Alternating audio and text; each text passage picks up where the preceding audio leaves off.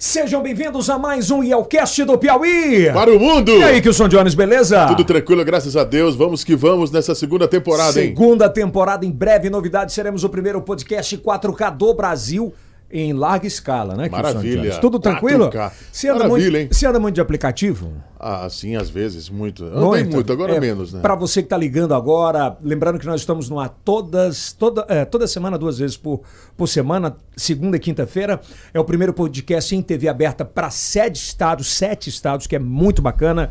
Ah, nós estamos lá no TikTok, no Kawaii, no Kau. É tanta coisa que a gente tá hoje. Em todas as plataformas de áudio. Na buia, né? Na Buia também, na Twitch e, por favor, lá no Facebook, graças a Deus, com números expressivos também, mas dá aquele like, ativa o sininho, compartilha sempre com os seus melhores amigos e, E também com os melhores inimigos. é, dá um engajamento, né? A Eles turma dos vão lá, haters né? sempre vão lá.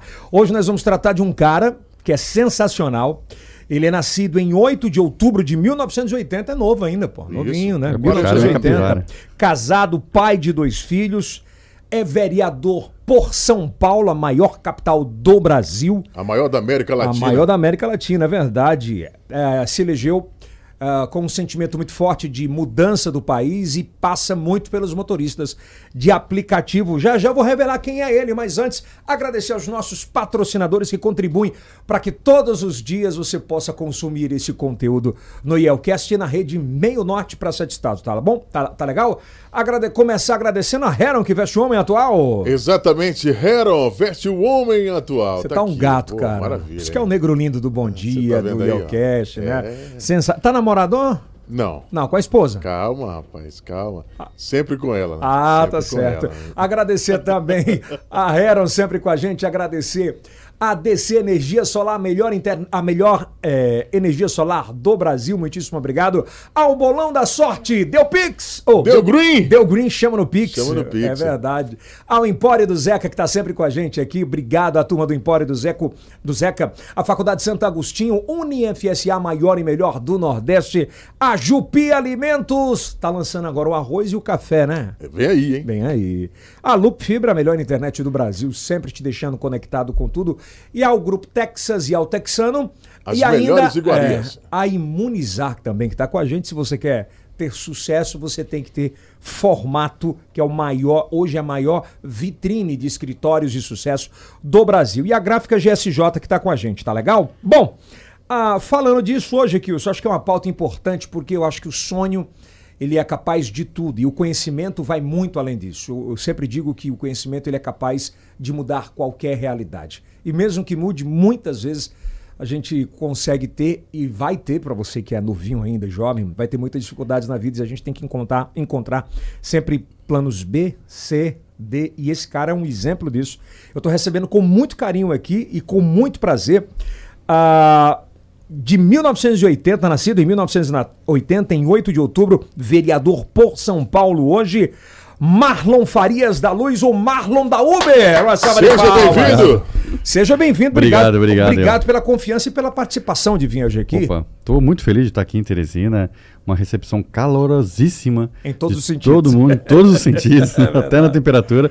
Mas o coração de vocês aqui tá, tá bem caloroso para me receber, tô gostando bastante. Que bacana. Você vem da Bahia, né? Tô na vindo Bahia. de Salvador, tava lá na Bahia. Tá fazendo essa tour no Brasil inteiro? É, nesse final de, nessa semana eu fui entregar um HB20 para um motorista de aplicativo lá Bacana. em Salvador que ganhou. Eu fiz um concurso, botei um monte de bolinha dentro do HB20 e disse: quem acertar o número de bolinhas leva o HB20. Mentira que foi da Bahia que acertou. E aí foi da Bahia que acertou o número de bolinhas. Você via a satisfação do cara. Nossa, feliz demais, feliz demais. Não Pode- acreditava, né? É, de ter uma oportunidade de, Sim. de poder Um prosseguir. moleque novo, 20, 21 anos, alguma coisa assim. Mo- É óbvio, motorista de aplicativo? Na verdade, o pai dele é motorista de aplicativo. Ah. Ele estava ainda com habilitação com. É, como é que diz? Provisória, né? Provisória. E aí não podia ser, mas estava querendo ser também.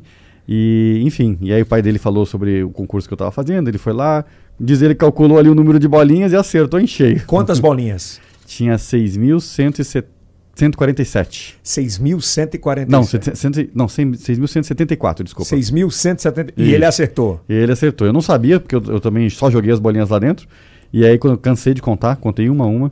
Depois você me passa o número dele pra ele saber a mega cena da próxima semana. pra ver se a gente leva esse. Boa. Cara, aqui no Yelcast a gente tem uma cultura que é, é meio que é avesso do que acontece no Brasil inteiro em podcasts, né?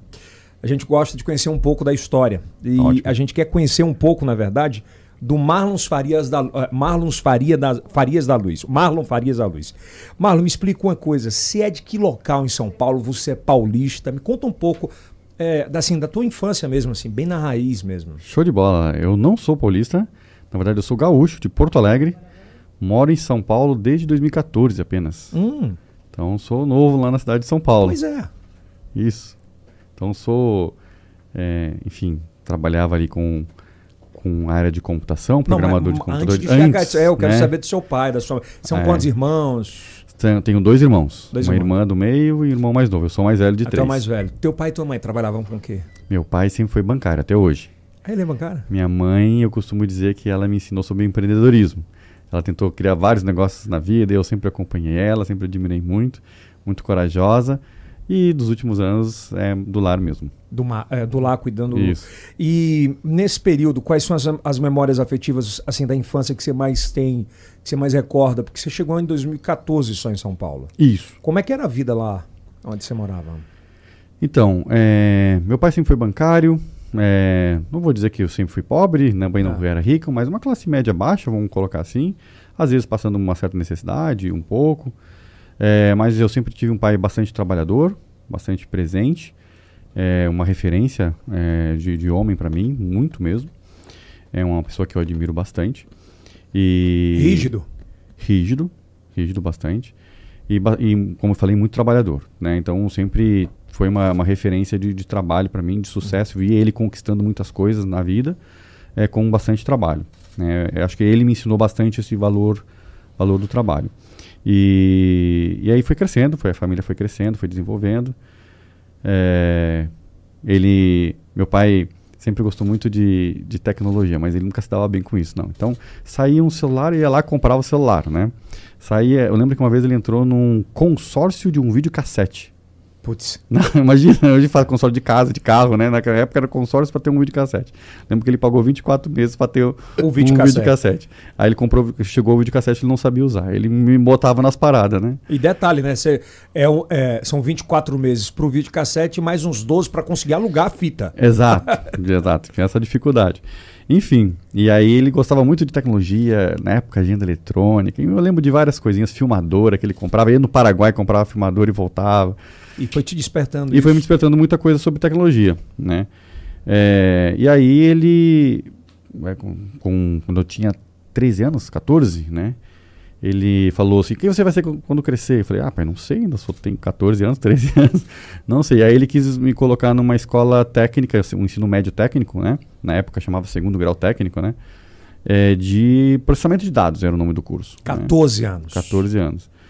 E eu gostei daquilo, né? Comecei, fui lá, comecei a go- gostar. Meu pai comprou um computadorzinho é, com monitor preto e branco ainda pra mim, né? Não sei se tu se lembra ainda. Lembro. 386, né? Então, é, e aí tive aquele computador por muito tempo. É, foi difícil meu pai comprar aquilo lá pra mim, mas ele, ele investiu é, para mim aquilo lá.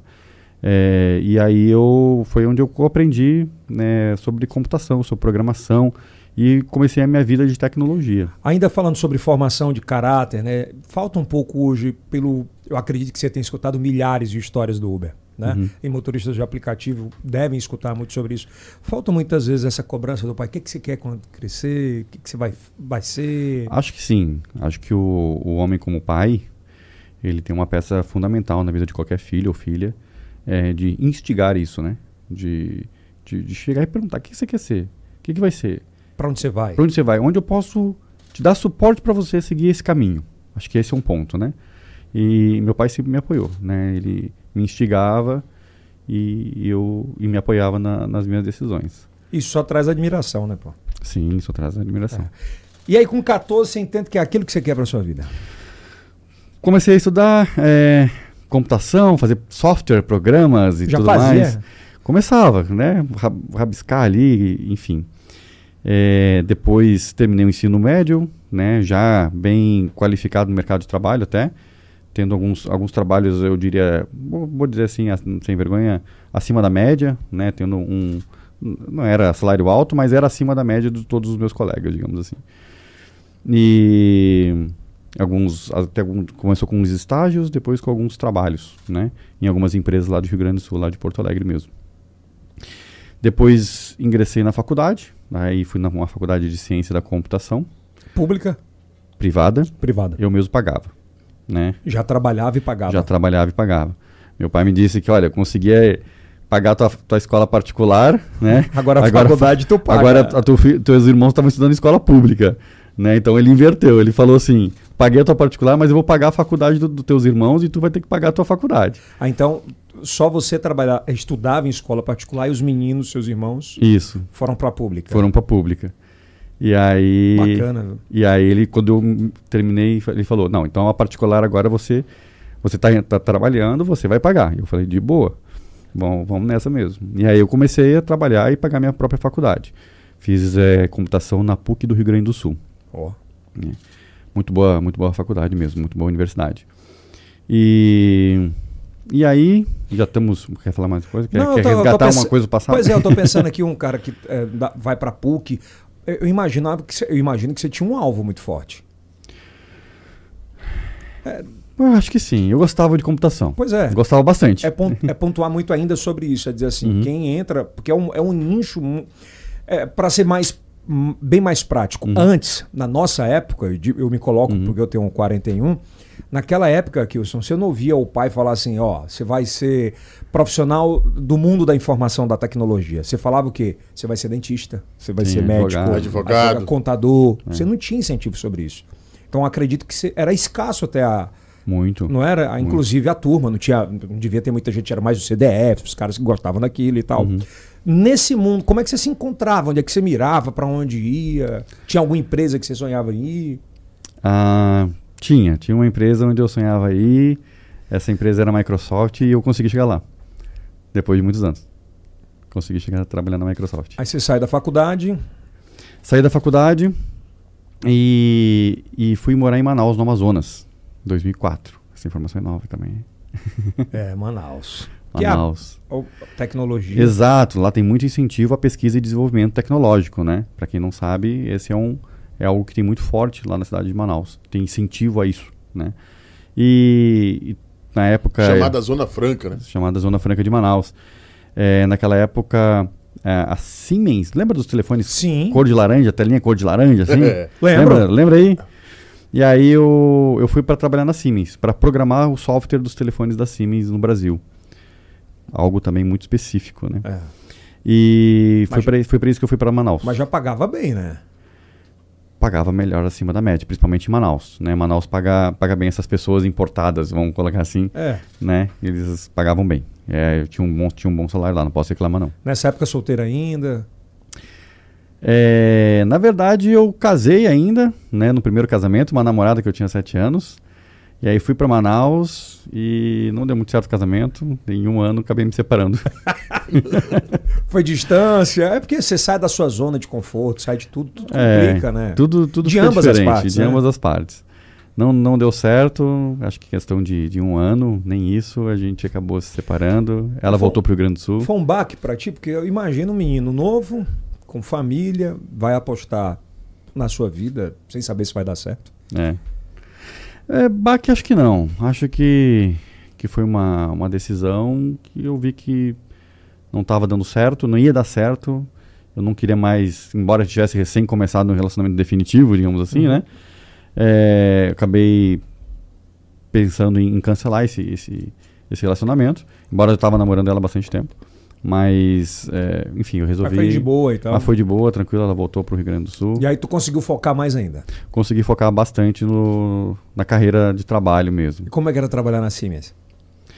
Muito é, divertido porque é é uma cultura internacional, uma cultura que eu ainda não tinha vivido na minha vida. Tipo? Né? Então, a empresa alemã, então tinha muito, é, muitos documentos em inglês, por exemplo, enfim, uma comunicação é, com outros países, sobre, enfim, eu não, não vivia essa cultura, não tinha vivido essa cultura ainda é, internacional.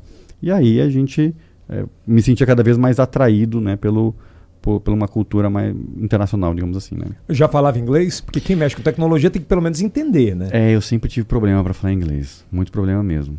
Isso fo- durou até meus 28 anos. Posso contar essa história Pode, também. óbvio. É, e aí, quando eu saí da Siemens e fui para Nokia, também dos telefones celulares, e eu tinha 28 anos, o, e aí tinha uma pessoa que trabalhava na Siemens que me levou para Nokia, né? E aí ele falou, Marlon, mas você vai ter que aprender a falar inglês. Você tem seis meses para aprender a falar inglês. Eu falei, deixa comigo. Eu não sabia falar nada, nada, nada, nada. Parece que tinha uma barreira psicológica, sabe? Uma trava. Uma trava. Aí eu ca cacei uma viagem para para os Estados Unidos para dar uma palestra, mesmo sem, mesmo sem saber falar inglês. Aprovei uma palestra no evento, falei, vou aprender na marra.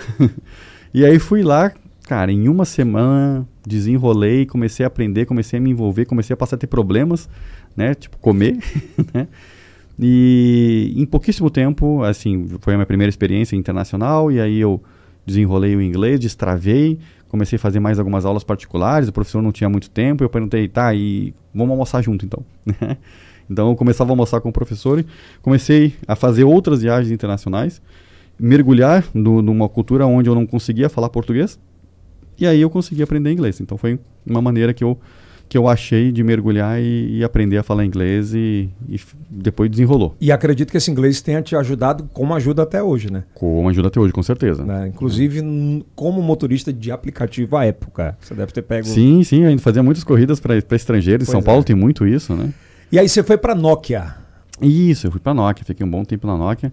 Bom de trabalhar na Nokia? Oito anos. Bom, bom de trabalhar. Oito anos, velho? É, fiquei Fiquei quase oito anos, acho, sete, oito. Você executava o mesmo serviço que. que o mesmo serviço, basicamente. Tinha um serviço até um pouco, um pouco mais é, de causa social, era bem interessante. Também era na área de pesquisa e desenvolvimento, lá em Manaus. Uhum. E usava, fazia software para telefone para ajudar algumas pessoas. Então, por exemplo, casos bem, bem interessantes. Eu trabalhei num projeto de uma rede social para adolescentes portadores de HIV. Isso é bem interessante. Caramba, como era? É um, basicamente uma espécie de Twitter na época, muito parecido com o que é o Twitter hoje. Só que era só entre adolescentes portadores de HIV. Os adolescentes portadores de HIV, eles tinham muitos problemas que eles não gostam. Não, não sei como está isso hoje, mas na época, né? Os remédios tinham muitos efeitos colaterais. Eu vou dar um exemplo aqui, por exemplo, diarreia, né? Tá. E aí os, os, adolescentes não costumam não gostar de tomar os medicamentos. Também eles não gostam de colocar o alarme no celular, tipo, hora de tomar o remédio tal. Porque daí as pessoas, os amiguinhos ficam perguntando. Muitas vezes eles nasceram com HIV, né?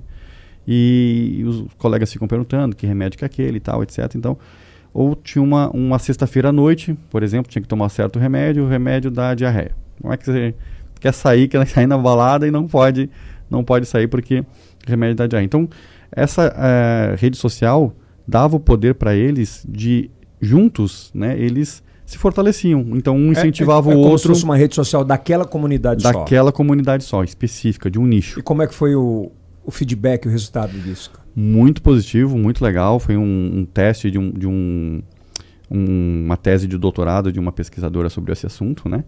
E que a gente implementou, implementou numa comunidade, se eu não me engano, de adolescentes portadores de HIV lá de Belo Horizonte. Que bacana, e, Inclusive eu fui lá, fui treinar os adolescentes na rede social, que, como eles podiam utilizar, e a gente acompanhou o engajamento deles na rede e foi, foi muito interessante. Marla, essa, essa, rede continua? Não, ela serviu só para os estudos pro... da, da pesquisadora da tese de doutorado. Até porque hoje é muito mais amplo, né? O nível de conhecimento, de comunidades internas, enfim. Isso. Vocês trabalhavam quanto tempo? Qual é a duração, hum. o tempo que, de trabalho numa empresa como essa? É, tipo a Nokia? É, ou... se tem ciclos, né? Sim. Ah? Normalmente empresas de tecnologia tem, tem bastante esse negócio de ciclo. É, né? por isso que eu acho é. bacana a pergunta. Eu acredito em ciclos de 4, 4 a 6 anos, assim, é um, é um, um ciclo que, que é comum nas empresas de tecnologia. Né? Quando, ela, quando a Nokia começou a a falir, vamos dizer assim, né? Foi que eu fiz a minha mudança para a Microsoft. Mas, Mas, ainda gostaria de citar outros projetos que eu fiz lá na, falar. na Nokia, que são bem interessantes. Por exemplo, a gente fez um projeto que ajudava no, uh, uma ONG a cadastrar certidões de nascimento de crianças recém-nascidas no interior do Quênia, lá na África. Então, por incrível que pareça, a África lá no Quênia tinha uma dificuldade muito grande de é, fazer o registro de nascimento de pessoas, principalmente no interior. E assim, no interior não, não tem rua, não tem casa, então você não consegue cadastrar uma pessoa pelo seu endereço. Né? Que loucura, hein, velho? Então imagina que tem uma oca no meio de um, uma espécie de deserto quase. E, e, aí a ONG ia lá, né, usava a posição GPS, na época isso era novidade, né, você cadastrava a posição GPS de onde está aquela criança. Aquele documento ia para a capital da, da cidade, da, do, do país, era registrado, é feito o registro de nascimento, e depois a ONG sabia onde tinha que levar aquele papel, né?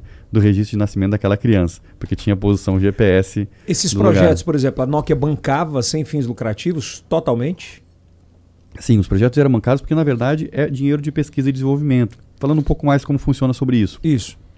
A Nokia, por exemplo, produz, vende um milhão de reais em celulares. Certo. Certo? 5% ela pode ou pagar de imposto ou, hum. ou, ou pegar isso e investir em pesquisa e desenvolvimento. Para qualquer coisa. Né? E é uma grana grande. Uma grana grande. A Apple faz isso hoje? Quem faz isso hoje no Brasil é quem produz eletrônicos no, lá na Zona Franca de Manaus. Só né? lá? Só lá. É então, lei. é uma lei, é um incentivo. E aí é um incentivo que ele cumpre bem com o seu papel, na minha opinião. Porque eu fui muito capacitado tecnologicamente e de vida, talvez, né? Por, por esse incentivo. Então eu devo muito do meu conhecimento que eu tenho hoje a essa lei que Cara, é sensacional essa lá. lei. Eu não tinha conhecimento dessa lei. É, só acontece lá realmente em Manaus. E acho que devia acontecer no Brasil, onde tem geração sobre determinados hum. nichos. Tu imagina existe, polo... existe, eu também considero isso é, é uma verdade. Pois é, imagina polo calçadista, polo ah, vai, polo cerâmico, é. têxtil. É, é, é verdade, eu concordo. É, isso só pode que ser Man criado em Manaus, estado. Né? Manaus só quer fazer isso lá, né? Só quer que isso seja pois é, aconteça é, lá. Mas... Para incentivar, porque se fizer no resto do Brasil, desincentiva de lá, as fábricas saem tudo de lá, vem para cá. Eu, compreendi. E aí deixa o, deixa o povo Olha, lá. Vai que um dia ser deputado federal, quem sabe, Quem né? sabe, Aí né? você vai propor... Brigar por essa bandeira. Ainda falando sobre essa, essa era da tecnologia, antes de a gente chegar no outro passo, tem uma parada nos Estados Unidos, viu, Denis? Tem uma parada nos Estados Unidos que eu acho interessantíssimo lá que a gente não tem aqui. Eu queria entender um pouco da formatação, como é que, era, como é que foi feito lá. É, que é o seguinte, Kilson: crianças desaparecidas, alertas de, de tornados, a sequestro, independente da sua operadora, você recebe um SMS de cara no já, telefone. Já vivi isso lá também, já. inclusive. Cara, por que, que a gente não tem isso no Brasil? Acho que é questão de informação, né? Então, já, já tive na Flórida, numa época fui levar meus filhos para Disney e aí recebi no meu celular. Cheguei bem na hora de um, é um alerta de um furacão, né? assim, né? É, então tava escrito nas estradas lá, Hurricane e tal, etc. Eu falei, meu Deus, só vim aqui pra Disney pra me divertir, pra... na mas, verdade mas, pra pegar furacão. Mas chegou, né, meu celular. E é um alerta louco, porque em todos os telefones e, ao mesmo e tempo. apita, assim, é verdade. É, é uma coisa que, que trata-se sobre comunicação. Graças a Deus, o Brasil não tem desastres naturais como esses que tem, às vezes, lá nos Estados Unidos. Graças a Deus. O Brasil é um pouco mais calmo e tranquilo em relação a isso. Tem outros tipos de desastres, talvez não naturais. Sequestro. Infelizmente, Infelizmente né? também. Mas é, seria muito bom se Mas realmente é uma pauta, tivesse. Né? É uma pauta, é uma pauta de comunicação, de, de alerta de comunicação. Você imagina que você tem um telefone, alguém foi sequestrado, aconteceu alguma coisa pior com a criança. A gente não, não, não recebe isso da comunicação, né? Exato. Assim, é, seria, seria muito, muito melhor. Seria bem melhor. Naquela época vocês já falavam sobre alguma coisa, porque eu, eu lia, eu assisti a série do Uber e o cara é meio fora da curva total, né? Bem fora da curva. Nessa época, tu já ouvia falar alguma coisa ainda em Nokia ali? GPS, principalmente sobre GPS, né? Sim, é, trabalhava com bastante tecnologia em relação até a GPS, mas sobre caronas compartilhadas, vamos colocar desse jeito, até não. Só realmente eu fui começar a entender um pouco mais sobre isso em 2013. 2013, cara. É, foi quando eu comecei a ouvir sobre, sobre isso. Qual foi o teu primeiro contato? É, o primeiro contato foi com, na verdade, aqui no Brasil, nessa época, estava bombando os aplicativos de táxi, não os de Uber, né? Ou seja, de táxi mesmo. Tinha alguns aplicativos que estavam se destacando. Embora eu estivesse trabalhando na Nokia, eu sempre tive uma sede empreendedora, muitas ideias, querendo praticar, mas nunca fazia, né? E aí eu pensei, eu tinha uma, uma empresa de, de táxi, acho que era Táxi Já, um aplicativo de táxi, Algum, eu não lembro o nome do aplicativo direito. Mas aí eu quis levar esse aplicativo para Manaus. Manaus né? E aí me, eu passei por uma dificuldade para fazer isso, viu? Por quê? Porque na, na época eu tentei conversar com os taxistas, ó, oh, vocês precisam se cadastrar e tal, você vai receber mais chamados e tudo mais. Aí o taxista olhava para mim e falava, eu não quero você receber é louco, chamada, velho. você é louco, que isso? Eu quero ficar aqui no ponto do shopping, esperar meus 50 carros passar e pegar a minha, a minha corrida aqui no shopping, é só isso que eu quero. Então eu falei assim, nossa, mas as pessoas não querem o táxi precisa estar em movimento para ganhar dinheiro. E eu vinha com essa Já ideia para os taxistas. E eles, não, eu não quero, não quero, não quero. Falei, eu fiquei assim, não, não entendia. Me frustrou né? em algum Me frustrou, momento? me frustrou. Me frustrou isso. E, Enfim, e aí, essa época também era uma época que a Nokia já estava bem embaixo, né? A Microsoft tinha comprado parte da Nokia, né? E aí, a... e aí eu recebi uma proposta, né, para trabalhar em São Paulo. Aí você migrou para a Microsoft. E aí eu migrei para a Microsoft. Aí falar, você vai para São Paulo agora. Vou para São Paulo agora. E aí, velho? E aí eu Chegou em 2000 2014, né? chegamos em 2014. Em 2014 eu já estava casado também, tá? Eu Ah, você- casei, é, falar um pouquinho da vida mais. É, pois é. Esqueci de pular essa parte aí. Você Mas encontrou um- o amor da sua vida lá? encontrei o amor da minha vida lá. Tá me aguardando. Um beijo para você, Elke Diana, que tá em São Paulo. Não vai me dizer que ela trabalha com tecnologia também. Não, não trabalha com Trabalha- tecnologia. Não vai me dizer que ela é motorista de aplicativo. Tamb- eh, já foi. Já né? foi? foi? Foi primeiro que eu. É. É, mas ela, quando eu conheci, eu conheci ela no supermercado. Tava no supermercado uma da manhã. E aí eu dei uma olhadinha para ela, deixei um, um- um troca de olhares assim, né? Deixei um cartãozinho assim. No... Ela trabalhava com. Não, não trabalhava, tava fazendo compras. Mentira. Fazendo compras Pô, também uma mas da quem manhã. vai comprar uma da manhã? Não? Uma É da a manhã. cultura, né? É a cultura. Ou é o destino? E aí deixei um, car- Eu deixei um cartãozinho assim num- numa prateleira assim. Aí depois de umas três semanas ela me manda um e-mail. Ah, não mandou um WhatsApp? Não, Na época não tinha WhatsApp. Mandou um e-mail que estava no cartão. E aí ela falou assim, oi, lembra de mim? Aí eu falei só, só dei o cartão para uma pessoa, né? É, então é ela. então, então deve ser ela. E aí, e aí eu falei que lembro, lembro sim, você deve ser a menina do supermercado. e aí a gente começou um relacionamento. Troca de e-mails. Troca de e-mails, ela trabalhava no. Eu fiz uma piada pra ela que ela não gostou, não gostou, Tipo? quase. É, porque ela trabalhava no RH da CCE. Lembra da CCE? Qual é, velho? Aquela televisão, né? É. A famosa Ah, começou televisão. comprando errado. Então, eu fiz essa piada com ela. Ah, mentira! Nossa, ela ficou brava. mentira que você fez! fiz essa piada. ficou- CCE, começou. com- Isso dá um corte maravilhoso, eu. Começou. com- Você fez essa piada pra Fiz, conquistar a mulher. fiz essa piada, acabei quase tomando um toco ali, meu. Acho que tive que, que garimpar de novo. E aí vocês estão juntos até hoje. Estamos juntos até hoje, graças a Deus, com dois filhos lindos. Hoje um, um faz 12 anos na próxima semana e o outro ainda vai fazer 15 anos no final do ano. No primeiro casamento você não teve filhos. Não tive filhos. É. Cara, que história louca. Aí você foi pra São Paulo. Já tinha ido antes lá? Já tinha ido várias vezes a São Paulo, sempre achei uma cidade Ah, então não era muito, muito, grande, mas eu não entendia, nunca entendia São Paulo. Eu ia para fazer um evento, para dar uma palestra, eu também dava bastante palestras eh, pela Nokia também. E aí o As palestras eram, eram pautadas em quê? Sobre tecnologia. Abs- Na verdade, teve o meu Qual último, nicho, né? meu últimos dois anos na, na Nokia e meu trabalho também na Microsoft tinha um, um trabalho bastante peculiar. Ele se chamava evangelista de tecnologia.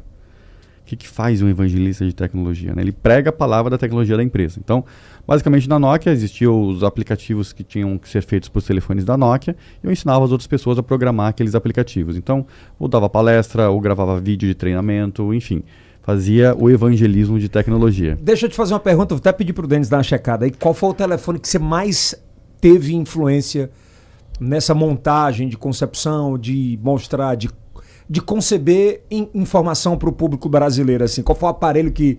Tipo, eu participei da história desse aparelho aqui, cara. É, infelizmente eu não participei da história de nenhum aparelho. Não, teve, teve sim. Teve os mais série 40. Os telefones mais simplesinhos. Esse foi o que eu, que eu acho que eu posso dizer que marquei ali. Pois é, marcou que eu digo é Porque- de ajudar a Isso. turma, a comunidade a entender como funcionava. Ah, de entender? É. De, de explicar para as pessoas? É. Ah, sim. Acredito que mais os aparelhos que hoje não tem mais essa tecnologia, mas do Windows Phone. Né? Não sei se você lembra, tinha uns telefones da Nokia que tinha a plataforma Windows dentro deles. Que Ah, eu me lembro do Nokia um prata que se abria assim, tu lembra?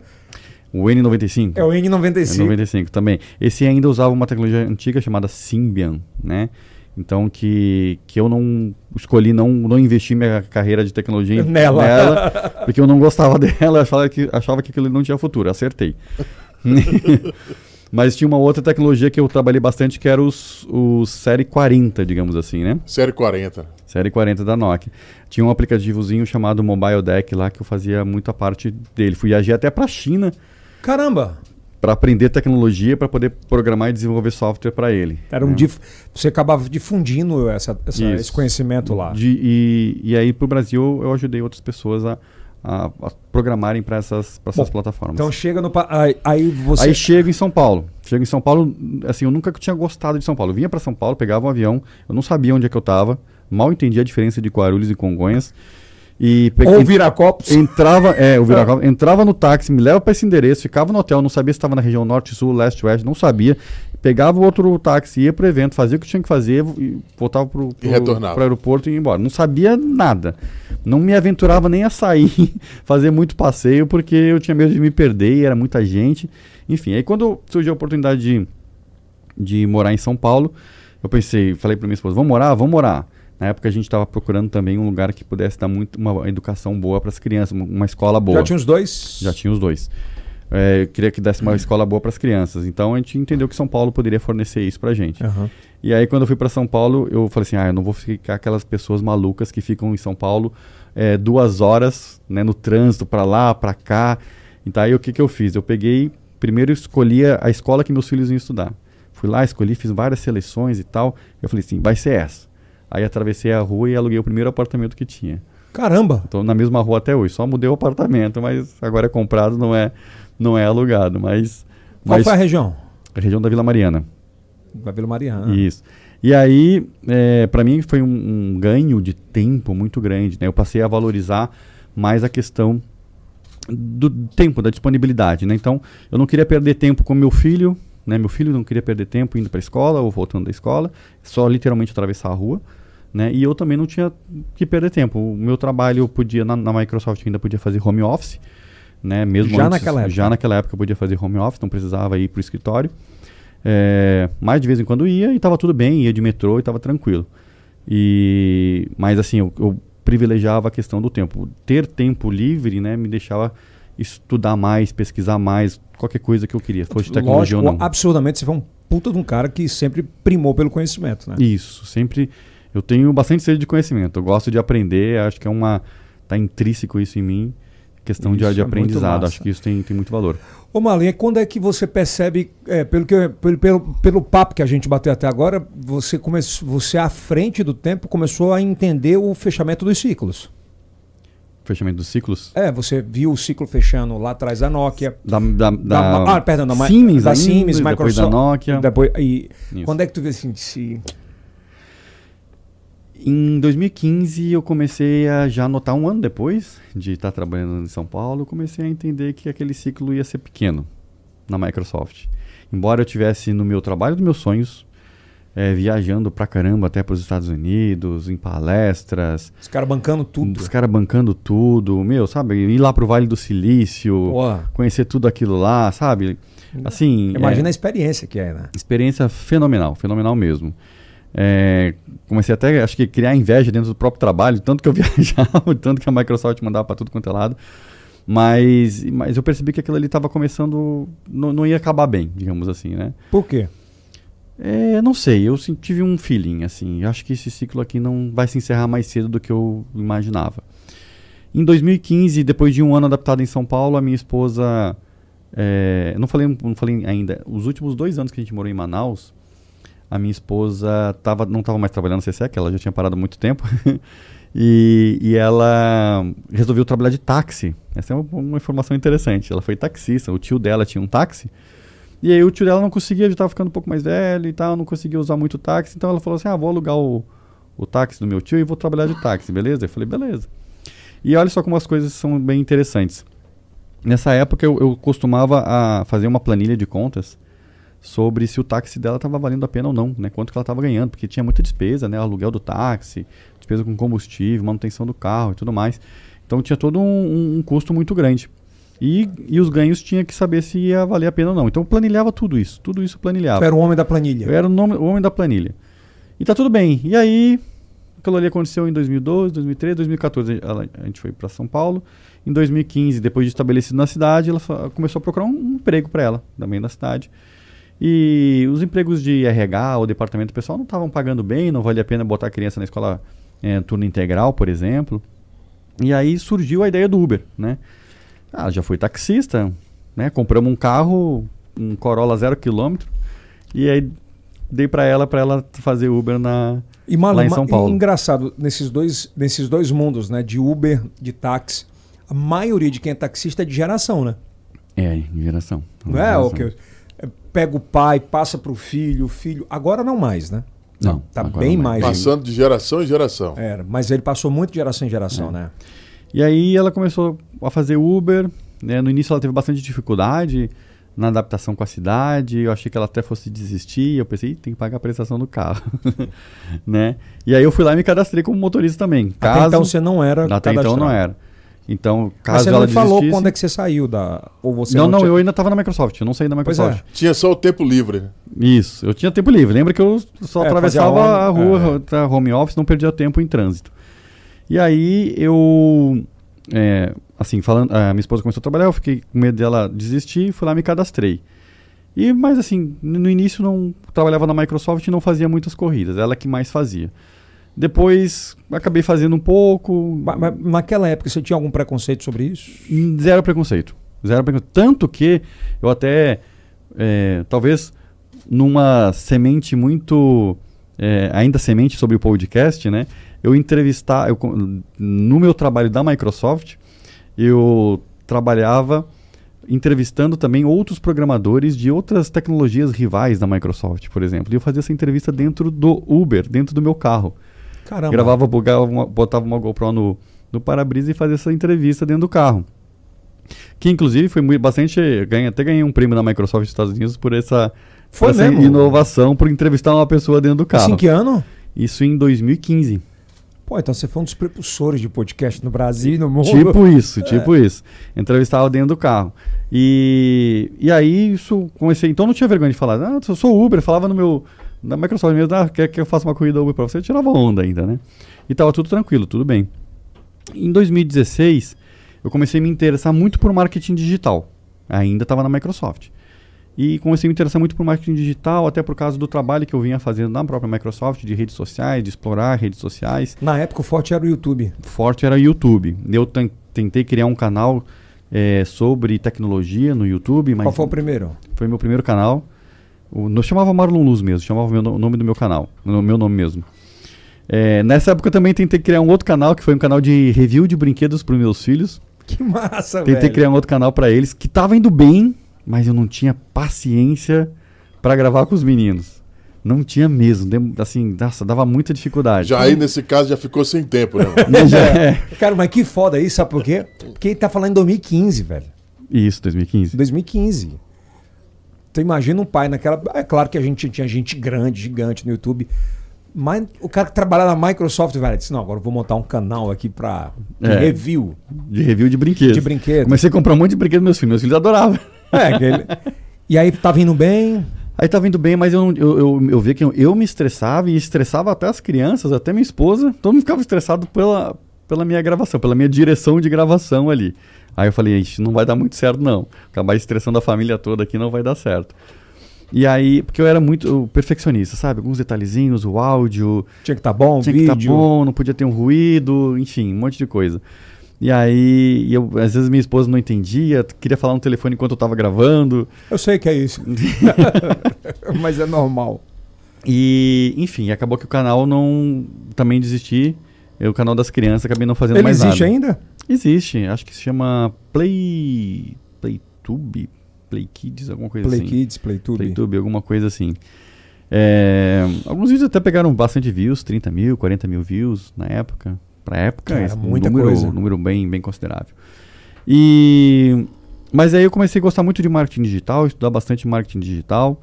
E, é, fiquei fantasiado, é, fantasiado fan, é, como é que eu vou dizer a palavra Encantado. certa? Encantado sobre a arte de persuasão, uhum. né? É, inclusive no meu trabalho dentro da Microsoft, uma das características que me levava para um para um salário mais alto, por exemplo, era justamente a minha capacidade de persuasão. Essa era uma característica, né?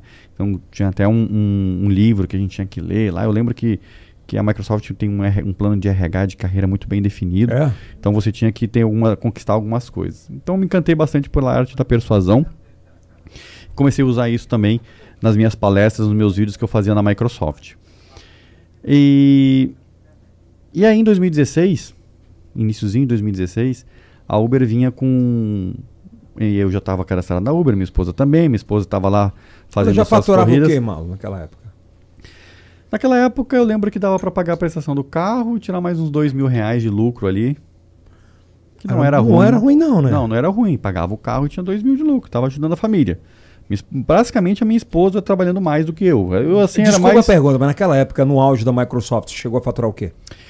Meu salário na Microsoft era muito alto, até para números de hoje. Meu salário era em média 20 mil reais por mês Na Microsoft. na Microsoft, e mesmo em 2000, Ele full. 2016. Full. Até para números de hoje. É, é, não é- é mais do que eu ganho como vereador em São Paulo. hoje, né? Meu salário de vereador é do saí. 18 mil, acho. E, e- deve ter, devia ter muitos benefícios, né? Sim, tinha bons benefícios. Tinha bons benefícios mesmo. Tinha algumas ações da Microsoft que a gente ganhava nos Estados Unidos, enfim. Fora os benefícios de viagem, que era interessante. Pois é, um dos Planos melhores. de saúde excelente. Enfim, tinha- era bom, era bom mesmo.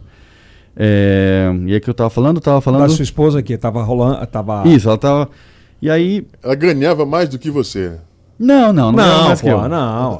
Mas ela estava faturando, mas estava ajudando Mas a família. ajudando Ela, a ela família. queria se posicionar, né? Isso, exatamente.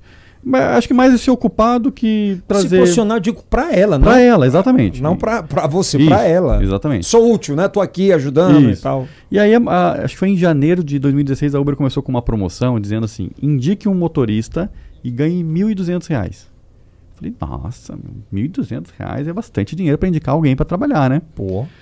Aí eu pensei assim, comecei a pensar no, no- no- no que eu estava estudando sobre arte de persuasão e tudo mais.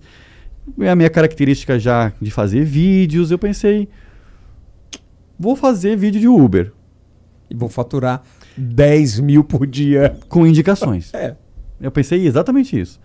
E aí comecei a fazer um vídeo, dois vídeos, três vídeos, quanto ganha o motorista. E assim, fazer. Uma coisa era você dizer na, na Microsoft que você fazia é, Uber, de, Aham. de, de, de- de brincadeira. Outra coisa era você Vlogar fazer um vlogar sobre isso, né? E aí eu lembro que eu não comecei pelo YouTube, eu comecei pelo Facebook. Ah, foi. Comecei pelo Facebook. Aí eu post... Só que a página não tinha seguidores, né? Então tava tudo bem. Eu patrocinava aquele, aquele vídeo a fim de conseguir pessoas para se cadastrar na Uber e virar motorista. Não era pra ter nem views. Não era nem para ter views, era muito, muito objetivo. E aí eu lembro que eu comecei. Ah, Desculpa, mas o clickbait lá qual era? O clique o? O, o clickbait lá, a frase lá, a chamada A desse vídeo chamada era... no início começou mais como técnicas e dicas para o que fazer no Uber. Mas chegou, quer ganhar tanto. Isso, chegou. Chegou, quer ganhar tanto. Eu mostrava assim, olha aqui, ó. É, eu ganhei tanto aqui em um final de semana. Você quer. Eu ganhei um salário mínimo no final de semana. Você quer ganhar isso também? Então cola aqui comigo que você que eu vou te ensinar como Aham. ser motorista de Uber. Clica aqui no link aqui, embaixo que eu, aqui embaixo que eu vou te ajudar. E aí você ganhava a parada. E eu ganhava a parada. E eu, só que assim, o vídeo, se você sabe, postou ali no Facebook, ficou ali, a não É. ser que você tenha seguidores na página. Ou então você patrocina. Então eu comecei a patrocinar aquele vídeo, gastava 20 reais por semana e faturava uma indicação por semana. Então, porra, que lucro do caralho. Lucro do caramba, né, meu? E aí minha esposa até que passou um, um mês eu, eu ganhando esse dinheiro assim, ela falou assim, vou parar de trabalhar então. É, chegou a faturar o que no mês? Bom, eu vou chegar nesses números já É, já. eu quero saber. E aí, eu comecei a fazer esse, esse, esse investimento. Quando eu promovi os vídeos, eu não queria que o pessoal da Microsoft visse, né? Não queria. É. Então eu, eu fazia assim: eu promovia para pessoas que tinham mais ou menos a minha idade, que não eram de São Paulo, mas viviam em São Paulo, não tinham atualizado o seu emprego na- no Facebook há menos de seis meses, porque senão uma pessoa recente ia trocar de emprego, não ia ter interesse em ser. É, que tinham um carro, que tinham um Android, enfim, de várias, várias coisas, e que não tinham nenhum relacionamento com a Microsoft. Eu ainda colocava assim, né? Não, não sabiam É nada você de pode Microsoft. filtrar tudo Eu isso. podia filtrar tudo isso. E tava convertendo. Tava felizão. Minha esposa até diminuiu o ritmo dela de trabalho. E, e tava lá ganhando meu dinheirinho na internet. Aí teve uma hora que eu, eu, eu, eu tinha comprado um apartamento lá em Manaus antes de sair de lá, né? E tinha comprado na planta, demorou para ficar pronto, enfim.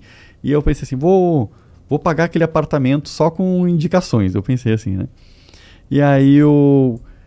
Foi nessa época, foi em maio de 2016, que daí eu já tinha 19 vídeos produzidos.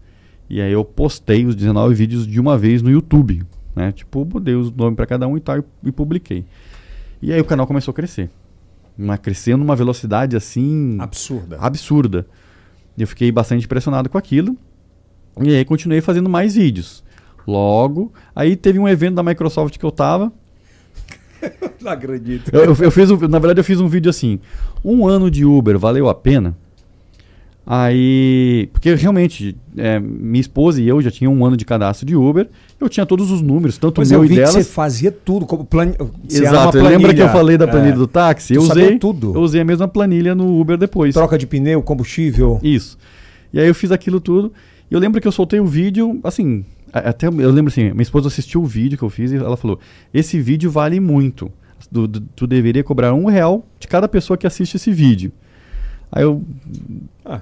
Caguei pra isso e publiquei o vídeo mesmo assim, né? E aí eu fui para um evento da Microsoft que tava tendo, um evento físico, eu tava no stand e tal. Foi como? E aí, quando eu cheguei lá, as pessoas que chegavam na, na banquinha lá da Microsoft olhavam pra mim. Eu te vi no YouTube hoje. Eu olhei, no YouTube? É. Você tem um canal de Uber? Tenho.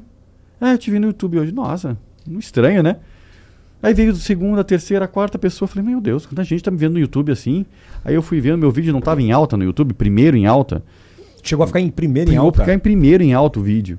Caralho. E aí foi uma semana assim, Surreal. surreal que aí o próprio meu, meu chefe na Microsoft veio falar comigo que história é essa Você já tá trabalhando tanto assim no Uber e como é que você tá trabalhando no Uber tá trabalhando aqui e tudo mais etc a Microsoft já vinha de uma onda de duas demissões seguidas né começar Os ciclos, né? Começou os ciclos e aí meu não deu outra entrei acabou meu nome entrando na próxima demissão Aí você foi demitido. aí eu fui demitido foi quando Ah, Foi- Tinha causa lá porque você é motorista de Uber. Não, não tinha, mas eu entendo que foi por isso. Né? Na verdade, me colocaram como corte de custos, né? Mas Sem eu entendi justa causa. sem, é, é, sem uma justa causa. E eu entendi que foi porque meu chefe talvez sofreu alguma pressão, alguma coisa sobre eu estar sendo um evangelista de Uber também, Ah, né? Como é que o cara é? Da Microsoft aqui, os. Isso. Num patamar, ganha uma grana boa pra caramba. Isso, E tá no Uber, pô. exatamente. Aí. É, Tava sendo evangelista lá também. Tava sendo evangelista lá também. E aí eu peguei a, a demissão da Microsoft, fiquei muito triste. Fiquei muito triste mesmo. Foi quando eu. Acho que eu fiquei uns três dias de cama, assim, minha esposa. Porque deve ter desmoronado aquele castelo que você ima... era. Isso. a- a- Era a presa que eu sonhava em trabalhar. é. Né? Então, era, era tudo aquilo que eu queria na minha carreira tecnológica, de, de- enfim, era tudo aquilo. Por que, que você não sonhava em trabalhar na Apple? Nunca fui muito fã de Apple. É, Hoje eu sou, né? É, eu tô vendo aí. Hoje eu sou, eu sou bastante fã de Apple. Mas na época eu gostava mais da, da Microsoft mesmo. Embora, embora em 2000, eu fui comprei um MacBook em 2006 ou 2007. Fui uma das primeiras pessoas a ter um, um, Manaus, né? um MacBook em Manaus. Não, mas era importado, Mas não, é, era, é. não era produzido lá. Mas eu comprei, paguei caríssimo naquela época. Eu falo porque é a Zona Franca, né? Não, mas não, Não era, era? importado de Ah, qualquer é, forma. é, não era, era importado. produzido. Mas eu fui uma das primeiras pessoas a, a ter um MacBook. E Não curtiu? não, curtia, curtia bastante. É, tanto que depois na própria Nokia a gente utilizava é, MacBook mesmo. Na, na Nokia sim e na, e na Microsoft também. Na Na Microsoft. Microsoft também tinha algumas pessoas que, que tinham MacBook. Eu E era elas eram da- demitidas? Não. Não, não, não. Pelo contrário. Meu trabalho, inclusive, era trazer pessoas de outras tecnologias para a tecnologia da, da Microsoft. Por exemplo, eu fazia encontro de programadores Apple dentro da Microsoft para usar a nuvem da Microsoft. Sabia nada disso aí. É, eu, eu fazia esse tipo de encontro. Inclusive, aí, na palestra eu xingava o próprio Internet Explorer da, da, da Microsoft. O pessoal criava uma empatia, assim, bem, bem É. e, e- interessante. E, hoje, ai- ainda hoje, eh, tem dois times no mundo, né? Tem. O time dos Androids. E os times da, da Apple. É meio louco. Cara, que louco. E aí. E aí eu tava falando antes de falar do- sobre a Apple e a Microsoft, eu tava falando sobre... so- a- que você foi demitido. Isso, fui demitido. Foi quando o meu, meu, meu castelo ruiu, aquela coisa toda, eu pensei, poxa, eu tava tentando pagar meu apartamento e, e foi engraçado que eu tava ganhando dinheiro com indicações. Saiu de mil reais por semana para cinco mil por semana. Começou a aumentar, né? E aí, no dia que viralizou, eh, teve 220 pessoas que se cadastraram num único dia. Pô, deu o quê, velho? É muito dinheiro. Tipo, 300 pau num, 300 num mil dia. reais. É, num dia. Ganhou 300 mil num dia. E, não, eu só tava esperando dar 30 dias para poder receber aquele dinheiro, né? E aí, nesse meio tempo, antes de eu receber esse dinheiro, eu fui demitido da Microsoft. E aí, é, quando tava completando esses 30 dias, a Uber chegou e falou para mim, eu não vou pagar para você. ela inventou uma regra nova que não podia botar o seu código de indicação na, No YouTube. no nas redes sociais Mentira. e não, e não me pagou. Até hoje não, não me pagou. E aí, e, no, e na, na semana seguinte, o Cara. YouTube também cortou. Você foi lesado, então. Foi lesado. E, e na semana seguinte, o YouTube cortou a monetização do meu canal também. Com que a- com- Tinha muitas denúncias de taxistas no meu canal, fizeram muitas denúncias falsas. Ou seja, eu perdi três empregos em três semanas. Na Microsoft, as indicações da Uber e também o, a monetização do YouTube. Pô, então você perdeu aí quase meio milhão de reais. Por aí. Por aí. Muito, bastante dinheiro. aí você ficou de cama. Então, eu fiquei, fiquei três dias de cama e a minha esposa até perguntou, e aí, você vai ficar aí agora, não vai se mexer? O É. que, que você vai fazer? Aí eu, eu falei, olha, não vou procurar outro emprego em outra empresa não, eu vou me virar com o canal no YouTube. Vai dar certo. E ali eu, como eu já estava estudando marketing digital, eu resolvi lançar um curso para motorista de aplicativo, né, um curso que ensinava ele a trabalhar para ganhar mais dinheiro Até porque era tudo muito novo. tudo muito novo. Foi um sucesso Ah. o curso. O meu salário, em primeira turma que eu fiz, é, em, em uma semana eu fiz três ou quatro salários de Microsoft numa semana, Então a gente está falando aí 80 pau numa 80 semana. mil reais 80 numa semana. Isso. semana. E aí eu vi, pô, tenho capacidade de fazer dinheiro sem precisar de emprego. Foi a, a, a, a conclusão que eu cheguei. E dali pra frente decidi não, não trabalhar mais em empregos. Isso foi, isso foi volumoso por quanto tempo? Foi volumoso por um bom tempo. É, talvez por dois anos. Dois anos E e, nessa pouco. métrica ou crescendo? É, crescendo. Cresceu mais. Depois eu passei... Eu cheguei a ganhar 200 mil numa semana. Fazendo é, esses cursos. É, e, e aí tava vivendo aquilo. A monetização Pô, do vivendo YouTube... bem, né, velho? Vivendo bem. A monetização do YouTube voltou. Adorei ter sido demitido da Microsoft. É, porque você tem que Né? agradecer a Microsoft. Tem que agradecer meu chefe. Cara, né? o nome dele? Mande um abraço. É, não lembro o primeiro dele, não lembro o sobrenome dele. Januse, um abraço pra você. Januse, obrigado. obrigado pela demissão. Foi filho da mãe, mas é, obrigado. É porque ele não quer falar mais um nome forte. Cara, nessa- aí você conseguiu empregar essa grana? É, Ou gastou tudo? No início, né, gastei, comecei a ir em restaurante caro, com a esposa, ficar feliz. Carro bom. Não, não, o carro eu até mantive o mesmo carro. Viagem. Viagem, né? Foi a época que eu fui pra Disney com as crianças, né? Então, enfim, comecei re- e também reinvesti no, no negócio. Então, tentando criar novos, novos produtos. Então, por exemplo, eu resolvi também criar um produto físico. Eu criei uma, uma bolsinha para água e balinha para o Uber colocar pendurado no banco, na parte de trás. Uhum.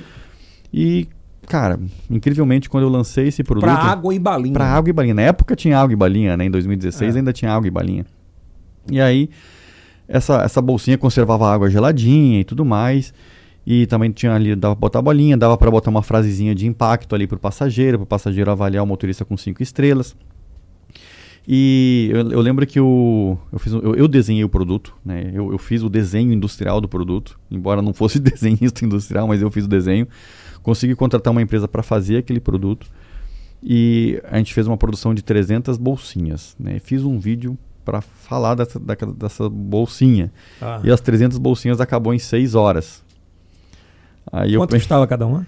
Na época custava 47 reais, E o teu, a tua margem de, de lucro? Eu ganhava 10 reais por bolsinha. Não era muito. Não, mas era, era uma métrica absurda. Mas eu vendi em 6 horas. Pois é. Nossa, aí demos um jeito de produzir, produzir, produzir. Até hoje, claro que teve o pico de venda, depois hoje vende bem pouco. Ainda tem para vender? Ainda tem para vender, mas hoje vende bem pouco. Até porque ninguém. O motorista de aplicativo hoje não ganha o suficiente para dar uma aguinha pro passageiro, né? É, cheguei a vender lotes para Portugal, por exemplo, 100 bolsinhas de uma vez para Portugal. No total, até hoje, se eu não me engano, tem quase 27 mil bolsinhas vendidas dessa bolsinha. Depois eu inventei também um, um outro produto que era um- uma toquinha para encosto de cabeça do carro. Não tem encosto de cabeça? Uhum. Aí você coloca uma toquinha e coloca um cardzinho. Tipo assim, ah, se beber não dirija, chame um carro de aplicativo. Ou uma, um mexã. Ou um merchan, né? E essa toquinha também tinha uma margem de lucro de mais ou menos 10 reais. Vendeu perto de 15, 16 mil toquinhas, unidades dessa. Também me dava... Cara, você é um puta do empreendedor, Me velho. dava um, é, aí Você começou... encontrava no espaço do carro para ganhar dinheiro. Exato. Aí lembra, lembra que a minha, minha mãe é que era a minha inspiradora de empreendedorismo, né? Eu passei a usar a coragem dela para tentar empreender. E E aí eu fiz esses dois produtos, tinha o curso, tinha uma planilha, Ah. a minha planilha de contabilidade, né? Eu comecei a vender essa planilha. Eu vendia por R$ 4,70. Puta que. Muito barato, uma planilha do Excel. Já tava pronto, cara, não ia Já ter trabalho. Só, eu vou botar aqui, aqui, aqui. É, para o cara fazer todos os. Um Cara, programa, muito um bom. programa, né? Eu vendi, eu não lembro quando, eu vendi muita planilha daquele negócio. Mas não É, começaram a piratear a planilha, não, pô? piratearam pra caramba, pirateavam meu curso. Aliás, eu eu descobri, meu, meu, meu curso eu encontrava no Mercado Livre, né? Eu vendia a 300 reais, estava no Mercado Livre por 20. Eu ficava, ficava bravo, ficava brigando com o Mercado Livre até que eu tive uma ideia. Falei assim, vou fazer o seguinte, eu mesmo vou botar o meu, meu produto pirata no Mercado Livre pelo- por menos do que o meu concorrente. E não vou entregar o produto. Como assim? Então, eu mesmo botei meu produto pirata, anunciava mais barato que o concorrente E não entregava. e não Pro entregava cara e- pro cara vir pro meu curso, porque daí o, pessoal falava mal, ah, compra no Mercado Livre e não, Aí e quando não começou entrega. a dizer que não entrega, tu correu pra lá. E a- Que bom, velho. Compraram quantos? É, quantos alunos eu tive? Ah. Tive mais de 4 mil alunos. Não, não, o fake. Ah, uns 100 mais ou menos. Aí compraram, não receberam, aí, aí como é, espalhou rápido. Espalhar rápido a notícia de que não entrega, Ah. deixe comentarem lá, ah, não entregou, não entregou, etc, né? E aí os Mas outros... você ficou com dinheiro ou devolveu? Não, ficava com dinheiro, eu criei uma conta falsa. Eu vendia a 10 reais. Era só pra... É, só pra... Só é porque o cara é só pro- espertão também, né? É, o, só, o outro que tava vendendo meu produto pirata, não, não- ele não vender, né? Pra ficar mal falado o meu produto de Mercado Livre. É foda isso aí, viu? Mas foi, e deu certo a estratégia. Deu certo a estratégia. E aí, quando é que você entra no nicho de dizer assim, ah, já deu aqui... Porque eu acredito que você tenha ficado com a vida financeira estabilizada, né? Fiquei. Pagou Manaus, o Paguei em Manaus. apartamento... Paguei Manaus, paguei o apartamento. Ainda É, tem? tem, tenho, tenho dois lá, na verdade, dois apartamentos lá. Ai, já- tenho dois Já apartamentos deu pra lá. notar que gosta muito de Manaus, né? É. É, e é, enfim, é o apartamento que hoje, quando a gente vai pra lá, a gente É, fica, né? tem um outro que é são lá, alugado. né? É, então tá. Tem um, tem um laço familiar lá É. também, né? E. E aí depois, é, depois disso, é, eu ainda criei. eu Lembro que eu sou de tecnologia, né? Aham. O meu curso ele ensinava como o motorista de aplicativo podia faturar mais indo para regiões específicas de qualquer cidade. Então, basicamente, toda cidade tem um certo comportamento. Exemplo, de manhã as pessoas vão para o centro, no final do dia elas voltam do centro. Normalmente é um comportamento padrão. Entre outros, né? Uhum. E aí eu, eu sabia que aquilo ali podia estar dentro de um aplicativo. Pô, eu era desenvolvedor de aplicativos. Então eu resolvi é, fazer um, um, um software que é, tinha mesmo conteúdo do meu curso. Só que eu não tinha tempo para programar. Inclusive nessa época meu irmão já tinha ido trabalhar comigo. Inclusive posso até contar uma história sobre ele bem interessante sobre depressão, né? Meu pai me ligou para ele e falou: "Olha, meu tu, teu irmão tá em depressão aqui em Porto Alegre, ele precisa ir com Por favor. precisa trabalhar com você aí. Já já vou contar essa história. E aí ele veio trabalhar comigo, mas não deu muito certo porque ele ainda continuava muito em depressão. Mas depois eu, eu pauso, pauso Uhum. agora, depois eu volto para essa história. E aí esse aplicativo, eh, acabou que o meu irmão não conseguiu desenvolver, embora ele também fosse formado em computação, tem capacidade para isso, mas a depressão não deixava ele fazer. E isso até me frustrou um pouco. Até que eu vi que uma pessoa lançou o aplicativo que eu queria, né? Uma pessoa, um desenvolvedor, né? Ele fez aquilo para motor de aplicativo, dizia realmente a melhor região para o motorista trabalhar, e eu comecei a identificar que ele usou técnicas que estavam no meu curso. E aí eu chamei ele para conversar e falei: eu compro o teu aplicativo. Na época ele pediu 20 mil reais. Eu dei 20 mil reais e contratei ele para trabalhar comigo. Ele, ele trabalhou comigo, por quatro anos, saiu tem alguns meses é, de trabalhar comigo, né? E aí a gente fez um aplicativo, chamou o aplicativo de Rebu, que é a palavra Uber ao contrário, porque ao contrário da Uber é pensado no motorista e não no passageiro. Que foda. Olha o nome. E aí é um aplicativo que fatura hoje perto de meio milhão ano, né? Então Rebu. Rebu. É o, motorista paga para usar esse aplicativo.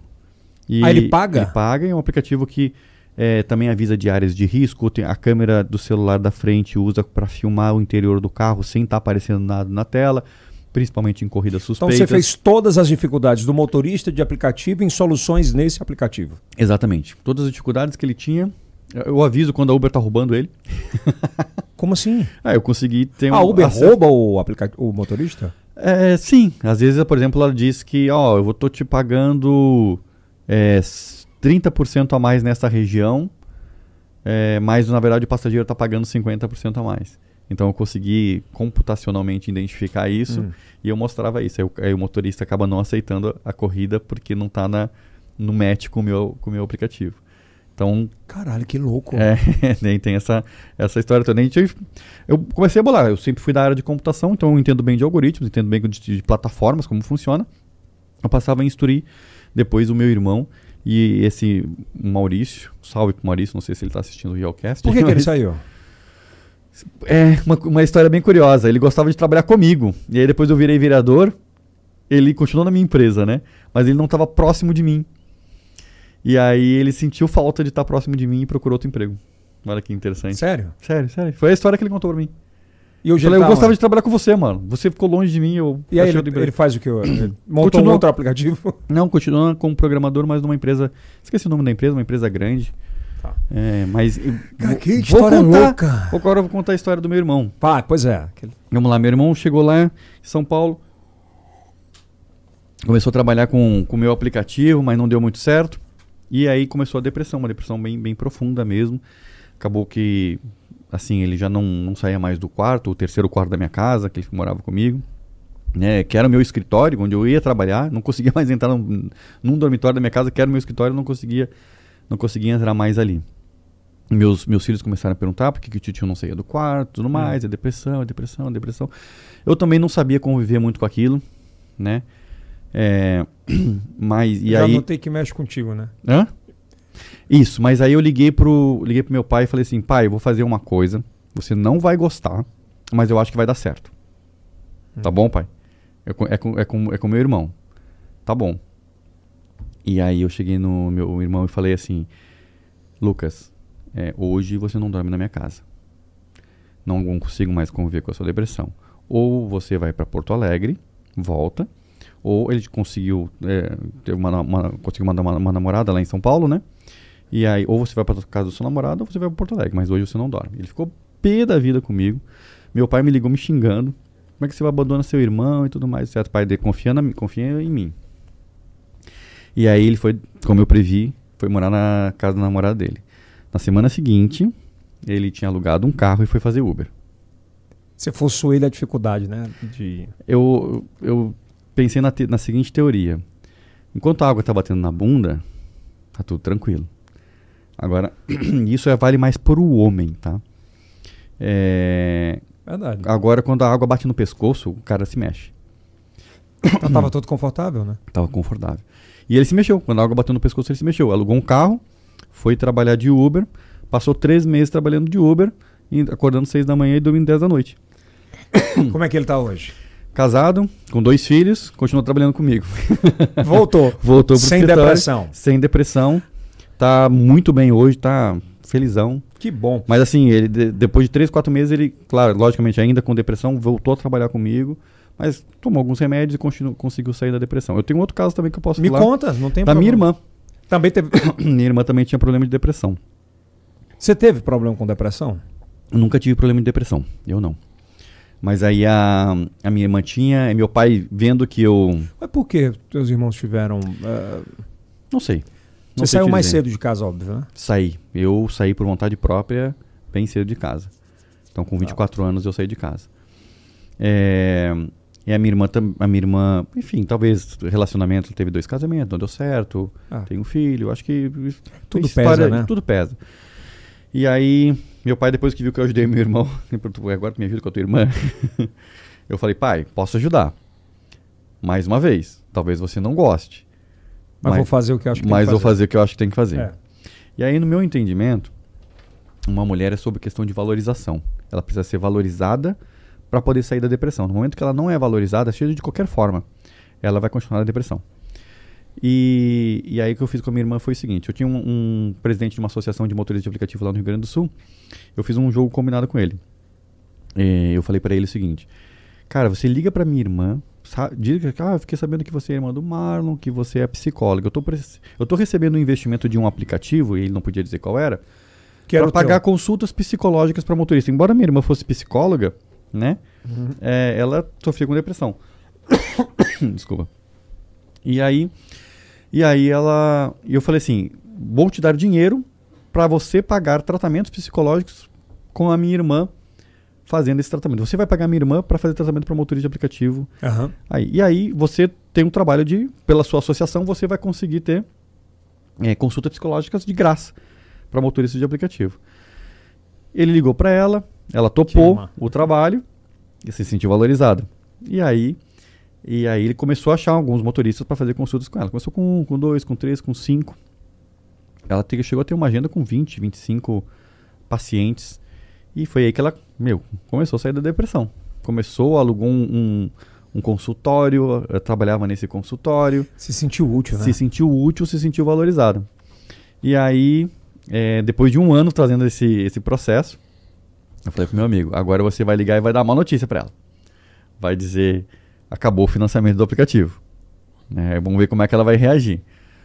E aí ele, ele ligou para ela, falou isso, acabou, acabou o financiamento do aplicativo, ela pediu, ela pediu só que que fizer, continuasse até 10 consultas os tratamentos daqueles que já estavam, né? E que tá tudo bem quanto E à aí ela finalização. deslanchou. E aí hoje ela tem a agenda dela lotadíssima, Que eu não bom. pago mais nada. Ela mesmo comprou um apartamento lá em Porto Alegre, é, mora sozinha com o filho dela, não toma mais remédio para depressão e ali foi o gatilho, questão de valorização. Você é um anjo na saiu, vida né? da sua família, né, cara? Que massa, sabe? Mas, mas foi bem legal, eu gostei. De uma maneira inteligente, né? Total. Não Porque sei se eu fiz certo, mas funcionou.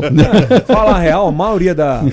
aqui no Nordeste, a gente tem muita cultura de cuidar da família. Uhum. Do cuidar, né? Sim. E muitas vezes a gente não tem essa expertise de. Eu vou dar tudo, vou resolver, mas não dá o meio para que Dá o saia. peixe, mas não quer dar a vara para pescar. Porque aqui mesmo a gente tem muito essa história do cuidar. cu- É, é muito, acho que tu, não- tu notou um pouco, Marco, quando chega aqui, Hum. o sentimento humano ele é outro, assim. Ele é muito mais pegajoso. O que eu Hum. tenho melhor na minha mesa, você vai comer. Sim. Você é tratado como rei. Uhum. Às vezes, São Paulo, eu sinto muito pela correria, né? Que acaba sendo mais um. Verdade, você tem razão. Né? Assim, É. E não é maldoso isso. É porque a correria é muito grande, Uhum. é uma mega. Enfim. Aí o que é que leva um cara muito bem sucedido A virar entrar na política. Pois é, eu fico me perguntando. eu sou empreendedor, sou comunicador e já me convidaram várias vezes, sabe? Eu sou um puta de um apaixonado pela minha família. Então, assim, a política, ela te dá duas opções, né, muitas vezes. Ou você se dedica muito à política, ou você se dedica muito à família. É, são duas coisas Né? bem... São- e, e não tem meio termo para isso, muitas vezes. É, eu costumo dizer que tem três coisas na vida de um homem: trabalho, família e saúde. Ah, Escolha dois. Dois tu consegue atacar de uma vez, três não. não dá. Verdade. Pensa aí na tua vida, no seu histórico de vida. É, aí. não dá. Um deles tu tem que de vez em É. quando dar uma sacrificada. É, E aí, como é que você entrou, cara? E aí acontece, desde 2018, né, eu percebi que o, o Estado, né, o governo, os seja municipal, estadual, federal, começaram a querer atrapalhar a vida do motorista de aplicativo. E aí eu comecei a sentir como uma ameaça. Pô, o meu, meus business, meu negócio, ele gira em torno é, do motorista de aplicativo. Se o motorista de aplicativo acabar, eu perco meu negócio. E tava bem no turbilhão da implantação, né? Estava no turbilhão da implantação. E aí eu comecei a pegar essa pauta política. Né? Então, por exemplo, o Dória lá em São Paulo fez um decreto meu, que era muito ruim para motorista de aplicativo. Ah, fiz um movimento, uma manifestação que botou 3 mil motoristas de O que é aplicativo. que podia e o que, é que não podia nesse primeiro decreto? Ah, tinha um limite de idade veicular de 5 anos, por exemplo, só. Tinha que fazer um curso presencial. Tinha um monte de regras assim que na época os Exigências. motoristas exigiam. Tipo, ele colocou para não funcionar. Exatamente, porque foi muito tracionado até pelo, pelo político vereador dos táxis que existe lá na cidade. Quem é? que é o Adilson Amadeu, certo? Vereador Adilson Amadeu. Hoje meu colega na Câmara. Né? Mas n- a época. Na época, inimigo número um dos motoristas de aplicativo. A ferro e fogo, né? é, ferro, pô, é. E aí eu, meu, botei 3 mil motoristas na frente da prefeitura. Só pelo WhatsApp. Na época nem o WhatsApp direito, mas pelo canal do YouTube mesmo, Foi chamando o YouTube a galera. que fomentou. é, fazer um- ca- com- a- aluguei um caminhão de som gigante, coloquei lá em cima na frente da prefeitura. Enfim, fazendo a coisa acontecer mesmo. É, embora eu tivesse até pouca desenvoltura política, sabe? Esse negócio mais populista, eu não tinha na época esse. É você esse fala muito discurso. bem, mas. Mas não era populista. né? Compreendi. É, eu não conseguia ter esse discurso Técnico. populista. É, Você era mais técnico. isso, eu sempre fui mais técnico. E aí o. Mas deu certo. A manifestação deu certo. a- a- o governo Dória cedeu vários pontos que a gente queria. E eu percebi, poxa, eu tenho força política, né? consigo movimentar massas e, e, mudar as regras dos jogos e do, da, da, coisa. Enfim, foi quando em 2018 eu acabei me candidatando a deputado federal. Né, pelo foi a primeira do... experiência. Minha primeira qual foi o primeiro assédio político que você sofreu de qual partido? Foi do Novo. Foi do Partido Novo. Foi o primeiro, o primeiro assédio político que eu tive. E aí eu fui para esse, esse partido e fui candidato. Na época não sabia nada de política ainda, não sabia nem pedir voto.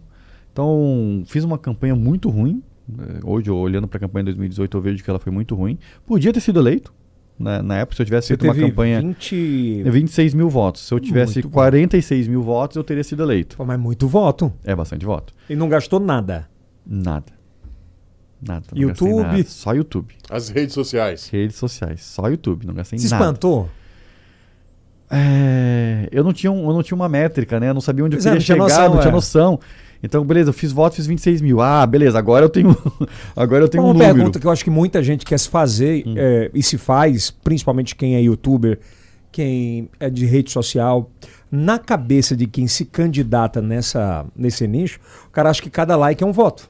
Cada seguidor é um voto. Tem, tem gente, isso, não tem? Tem gente que acha que é isso. Né? Você achava no é. início? Não, eu sempre fui, acho que mais pé no chão. Eu falei, eu posso fazer 5 mil, eu posso fazer 100 mil votos. Eu não sei. Então, eu preciso ser testado em urna. Né? Então... E, e esses fenômenos, Marlon, não sei se você concorda, eles acontecem mais em, em grandes cidades como São Paulo, Sim, Rio. É mais complicado isso acontecer mais interiormente. Concordo. No interior, né? Concordo. Acho que algumas outras redes, como o Instagram, favorece mais interior. Mas YouTube... Mas a pauta política para Instagram é meio complicado. Ela é muito mais forte no Também Twitter. difícil, exatamente, né? exatamente. No YouTube, enfim. E aí você teve 26 mil votos. 26 mil votos. Não fui eleito, tá tudo bem, tudo tranquilo. Ah, segue cara, a vida. Mas eu segue... imagino a quantidade de gente que chegou para ti. Segue, segue empreendedorismo, né? Em 2000, 2000 logo depois da, da eleição, eu acho que eu fui um dos precursores no na, no YouTube a começar a fazer sorteio de carros. Né? Eu sorteava carros, tipo rifa, assim. Hum. E, e, eu comecei até a ganhar dinheiro com isso. Também. Também. Né? Também com, com sorteio de carro. Obrigado, querido. A coragem da mamãe, né? E... Tudo sua mãe. É, tudo sua mãe. É, não, é verdade. Minha mãe, é. minha mãe me inspirou muito nessa coragem aí. Mas não é. Não, eu vi algumas matérias, tem alguma coisa legal sobre isso ou não? É, sim. É, eu tinha uma mania é, de criança, desde os meus 12 anos que eu lembro, eu era fascinado por sorteios. Não por loteria, mas por sorteios. Certo. E eu tinha mania de ler os regulamentos todinhos. Tipo, 12 anos, 13 anos, não tinha nada pra fazer, eu ficava, não tinha WhatsApp, né? Não tinha, não tinha YouTube. Vou ler aqui o regulamento da eu caixa. Lia, eu, eu li o regulamento do sorteio de supermercado, da Pepsi, meu, lembra do Eclipse lá? Uhum. eu, eu, eu li aqueles regulamentos todinhos. Eu tinha essa mania de ler regulamento. E aí, quando eu comecei a fazer os sorteios, eu já me preocupei em fazer algo que fosse. Então tu foi bem direitinho e legalizado. Então eu sempre trabalhei no sentido de ter sorteios legalizados. E aí, quando os outros estavam passando por problemas, né, as pessoas. Eu acho que fui um dos precursores desse negócio de, de, de estilo rifa de carro, é, também na, no Brasil na internet. Depois veio alguns outros ali que, que realmente. Mas quando você foi, você já foi calçado? Eu tranquilo. já fui calçado, já fui tranquilo. Sorteou Ah, quantos errando- ainda? É óbvio, o primeiro não serra, o sorteei, segundo. é, não sorteei tantos, não. Até hoje acho que foram uns 10 carros. Nada, 10 carros. É. Ganhou uma grana boa? Ah, ganha, ganha. Mas você entregou o carro, óbvio, né? Sim, É, sempre. tem a galera que sorteia e não entrega. É, não, eu sempre faço questão de O entregar. último agora foi na Bahia, né? O último agora foi na Bahia. Fiz questão de. Eu faço questão de ir lá no Entregar. local e entregar o carro. Pretende fazer novamente? Pretendo, pretendo fazer. Mas tô fazendo um, inclusive de uma moto agora. Primeira vez que eu tô fazendo. Não, não é a primeira vez, minto. Já fiz um de moto. Como é esse da moto? Tem que entrar no, no, no site, fazer um cadastro. É, quando faz o cadastro, recebe um livro meu que eu tenho, que eu esqueci de falar. Pô, tá, tá Tem escritor um também. Não, mais ou menos, né? Mais ou menos na linha do, do, do Ghostwriter, né? É um Mas e-book? É É, um, eu entendi. é, é um hoje é um e-book, mas eu tenho ele físico também. Podia ter trazido para você. Pois é, o presente. Ele levou Paulo, vou- uma direção, um, um volante pro. Ah, Pro Vilela, pro né? Vilela e não trouxe nem um livro pra gente, tá vendo, Pois é. pessoal de antes? Tá Verdade. vendo aí É. como é? Aí você foi pra federal e eu imagino o assédio que você sofreu pra pra te colocarem como puxador de votos pra pra vereador. Isso. E aí, é, em 2020, é, surgiu a oportunidade de- também, assédio e tudo mais. Na época fui pelo Partido Patriota. É, e aí, assim, um partido de aluguel mesmo, sendo bem sério com você. O Patriota foi de aluguel. É, um partido de aluguel. Um partido que não, não, não me deu verba nenhuma para fazer candidatura. Na verdade, é uma, te dá uma legenda para você entrar, né? Teu número qual era? Meu número 51234. Eu achava que era 51999. não, tu sabe que era uma. Era uma é, sempre foi uma opção essa do 99 aí. Que era, né? Era, era, fazia sentido. Era. Né? O Uber não. É, e aí o. É, e aí fui candidato, fui o terceiro mais votado do Patriota e entrei. Né, entrei... O que, que, passou na tua cabeça na hora que saiu lá? Porque uma coisa é o cara conjecturar que vai eleito, outra coisa é você olhar no site do TCE lá e falar assim, é. eleito, né? Aquele. Tu, tu, sabe que ainda esse negócio do eleito demorou, né? Porque lá em São Paulo a gente teve um problema que, a, meu, deu perto da meia-noite e deu 99,9% apurado eleito. e não tinha ninguém a, a, de eleito. Mas eu assim, não, eu, e agora? Vou esperar até quando? E veio uma, duas, três da manhã e nada, e um monte de motoristas comigo, querendo comemorar a vitória e nada de sair o resultado. Aí eu cansei, peguei uma folha de papel, fui fazer conta. Eu sabia como é que era a fórmula para métrica. Métrica, né? Para calcular. fui fazer conta, conta, conta, conta, conta, e aí cheguei à conclusão de que o Patriota tinha feito três cadeiras e que eu era o terceiro. Aí falei, aí saí do carro depois de uns 15, 20 minutos fazendo conta, saí do carro e falei assim: "Vida, meu amor, né, minha esposa, tô eleito". Aí ela olhou para mim assim, sério? Okay. Saiu, saiu no site? Não, eu fiz a conta. Ela não, não, não acreditou, né? Olhei pros outros, eu fiz a conta, fui eleito, todo mundo ficou com aquela cara de interrogação pra mim, né? Eu tenho certeza. Aí quanto tempo depois saiu?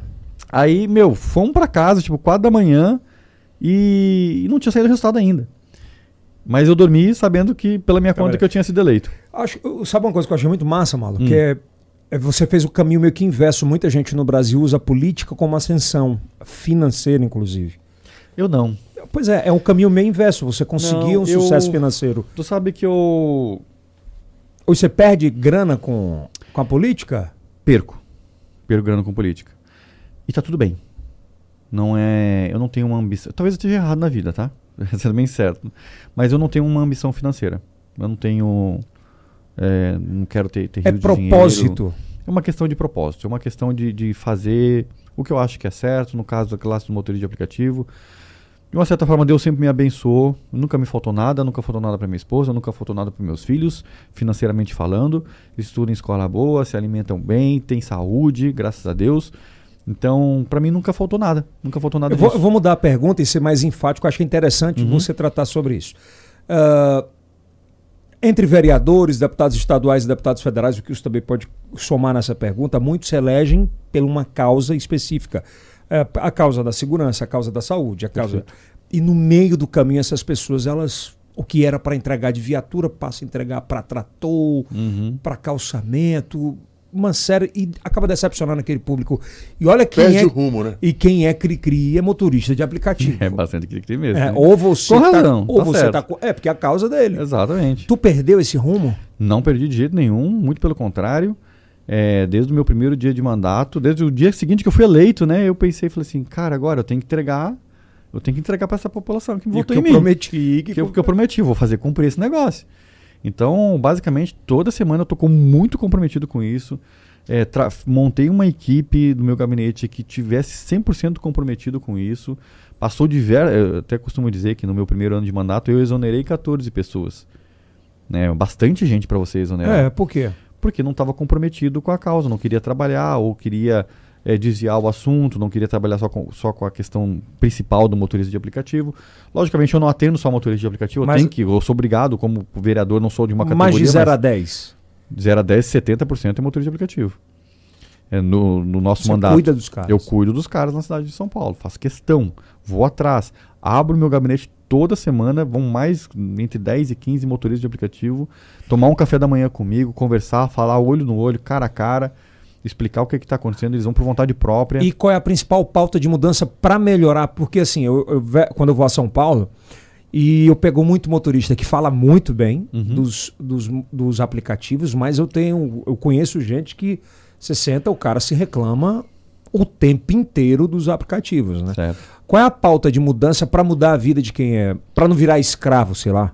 Perfeito, vamos lá. É, eu sei que o município tem poderes limitados, principalmente quando se trata de reclamar do aplicativo. Por isso até que eu estou é, vou, vou querer ser candidato a deputado federal. É, lá pelo estado de São Paulo. Você já é pré-candidato a Já federal? sou pré-candidato, ainda não teve a convenção do, do partido, mas sou pré-candidato. É, isso lá em São Paulo, né? Pelo estado de São Paulo. E, e tem muitas pautas que são. Não tem como você ou colocar limites no município. Acabei de saber hoje aqui, ó. Teve uma lei que eu fiz, não vou. Enfim, não vou dar muito detalhe aqui, mas é, fiz uma lei e a 99 conseguiu uma liminar para não cumprir a lei. Como, velho? pois é. A lei ela trata de quê? sobre defesa do motorista de aplicativo. O motorista de aplicativo muitas vezes é banido né, da plataforma e sem, sem motivo, porque o passageiro queria o reembolso da corrida, porque ele ou às vezes queria o dinheiro de volta, né, porque ele não queria gastar aqueles 20 reais com a corrida, ou porque ele sabe que quando você reclama da corrida, é, a Uber 99 dá, devolve o dinheiro para a pessoa. Ele fez isso uma vez, funcionou, ele começa a reclamar sempre. E aí, de uma certa forma, o aplicativo incentiva esse mau comportamento. E o algoritmo vai acabando fudendo o cara que tá- aí, trabalha e direitinho. E aí, o, o- imagina, pega um passageiro, o passageiro reclama de você, do nada. E aí, simplesmente, a plataforma te bane.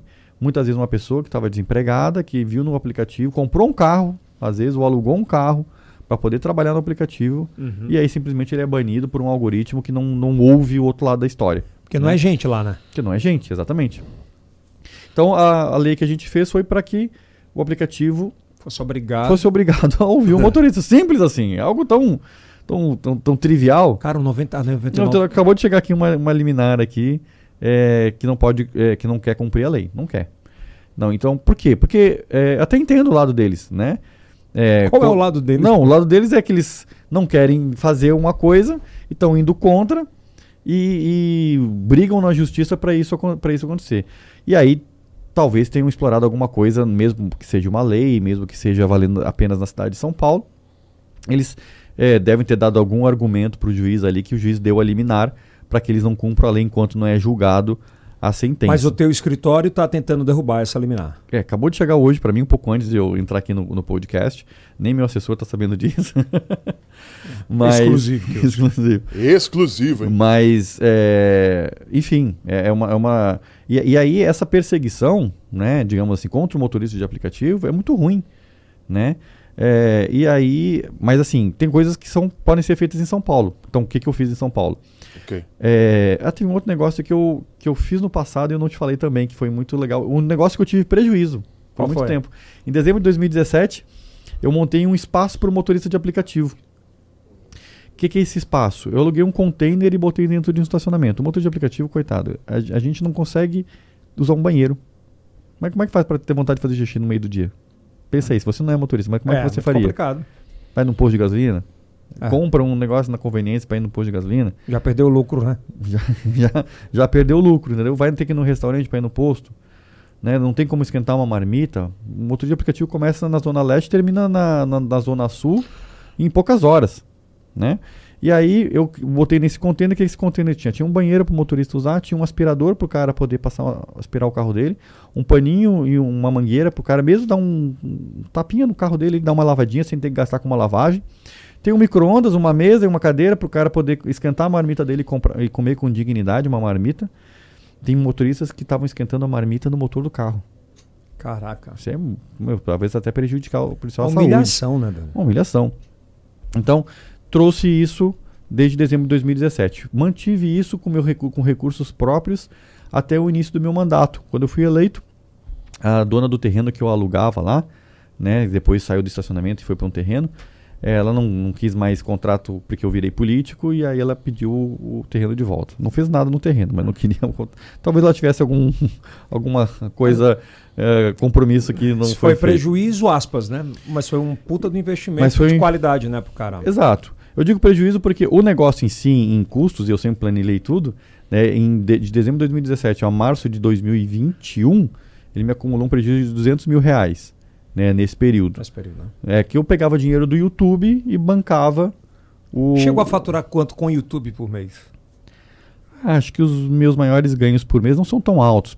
Chega a 10 mil reais. Né? Ele vai acumulando. Vai acumulando. Até mas- hoje, né? Porque. Até hoje. Até hoje. Sempre mais Deixa eu ou te menos fazer. Aqui, você quer fazer uma pergunta? É, depois eu vou fazer faço uma uma. pergunta. Há, há, há 30 dias eu fiz uma reportagem no aeroporto é, Petrônio Portela, em Teresina, envolvendo taxistas e motoristas de aplicativo, o Uber. O, como é que é essa confusão no Brasil inteiro entre os dois, eh, essas duas categorias, e como é que você avalia? Perfeito.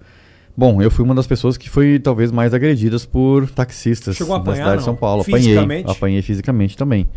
É, inclusive era- Passou no Datena? Não, mas passou no- nos jornais lá de São Paulo, não chegou a passar no Datena.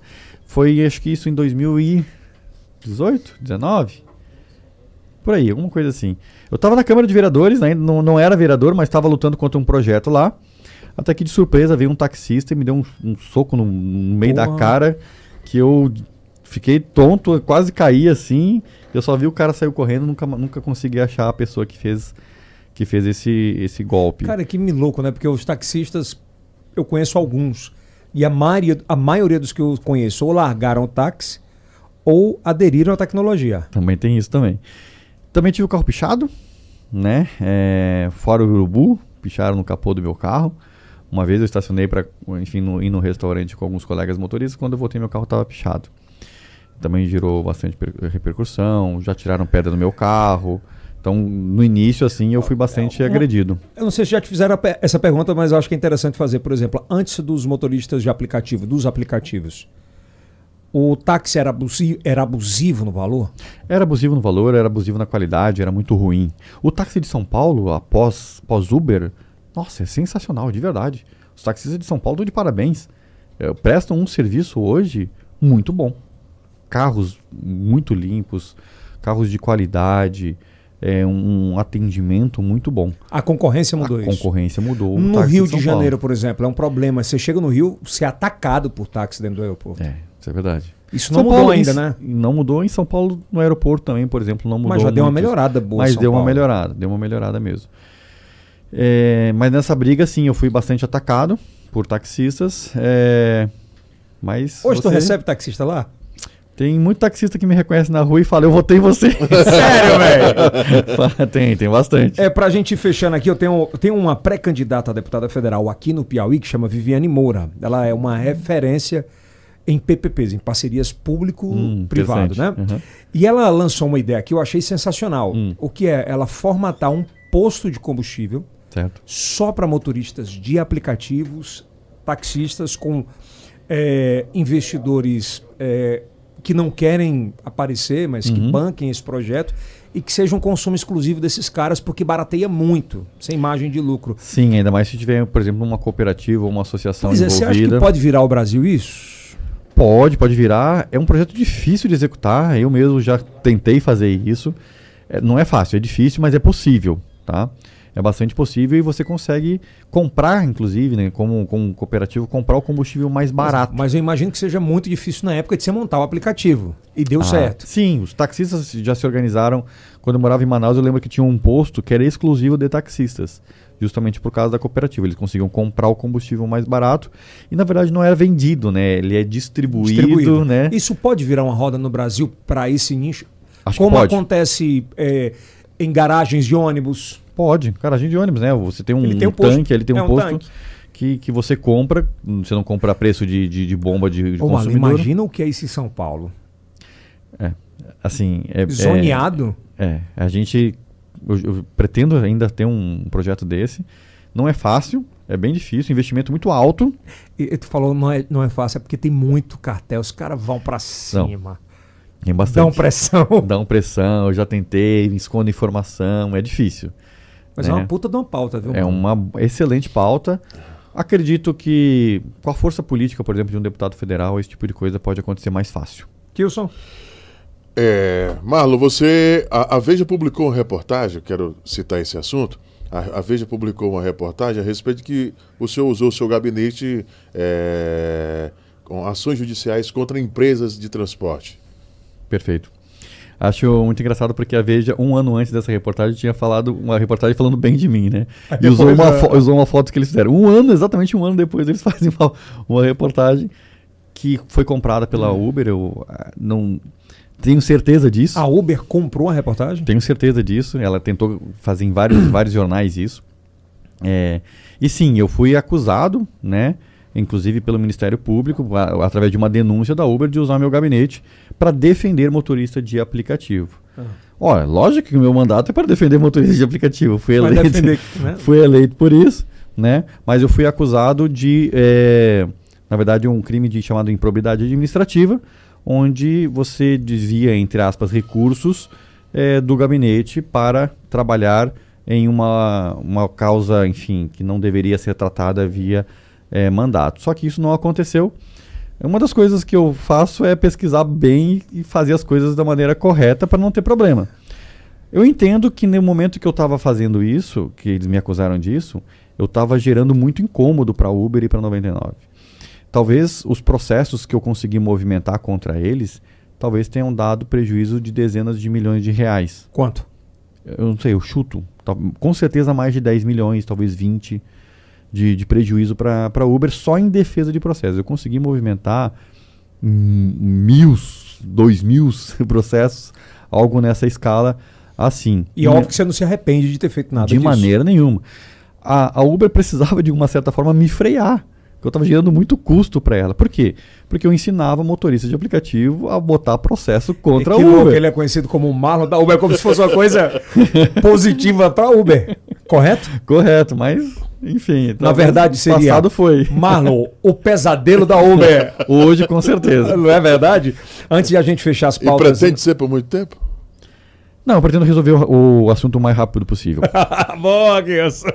É, eu acredito que, principalmente na, na Câmara Municipal de São Paulo, ah, esse revezamento de cadeiras ele seja muito pouco perto do que deveria ser. Então, você tem uma renovação ali de 30% a 40% a cada lei. a- Nossa, no máximo 30. Acho que Ah, esse ano ba- vai ter o e recorde. tem foi nomes, 40. por exemplo, tem você com 20 e poucos mil votos, 25, 26 mil votos. 26 mil votos, Teve gente, 25 mil acredito que teve. Ah, tem, tem outros que tem, chegam a 60, 80. Pois é. Mas tem o, o Tami, tem você. São pautas Sim, extremamente digitais. é perfeito, exatamente. E como é que é esse relacionamento entre vocês? Vocês se compactuam, é, co- a compactuam nisso, de- dessa luta? Com certeza, o meu colega Tami, a gente faz parte inclusive do mesmo grupo de vereadores, um grupo mais iniciante, que está crescendo junto, está aprendendo junto como, como fazer política. O Tami tem uma causa muito nobre, é, inclusive assim, de ajudar as pessoas de comunidade mesmo. É, inclusive, ele estava me contando a história que ah, ele- muita gente acha que quem vota nele talvez seja é, transexuais ou é, o público LGBT, e não é isso. Olha que incrível. Ele descobriu que quem vota nele são mães de periferia. Né? Então, numa, numa pesquisa que ele fez. Porque o preconceito é um só, independente da causa, né? Exatamente. E, e o Tami tem um, tem um, um pensamento assim bem, bem legal, tanto em relação à, à comunidade LGBT, que, é que acho que, Que é a causa dele. que é a né? causa dele, mas assim, é, assim, tem várias maneiras de você defender a causa. Não, eu certo? falo Eu gosto da causa que o Tami, do jeito que o Tami a defende. comunidade que ele, que ele representa. Acho que Exatamente. é isso. E, e ele faz um trabalho fenomenal. Então a gente faz parte do mesmo grupo, defende muitas ideias muito parecidas. Vocês sofreram muito preconceito nos, no primeiro ano, principalmente, cara? Sofre.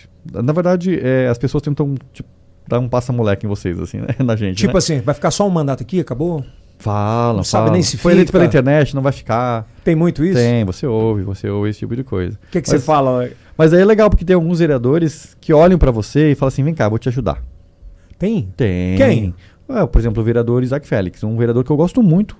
é, já tem um histórico grande na Câmara de Vereadores lá de São Paulo, mas que chega com você e chega assim: eu vou te ensinar você a fazer política, vou te ensinar como funciona orientar isso, isso, isso, orientar de uma forma positiva.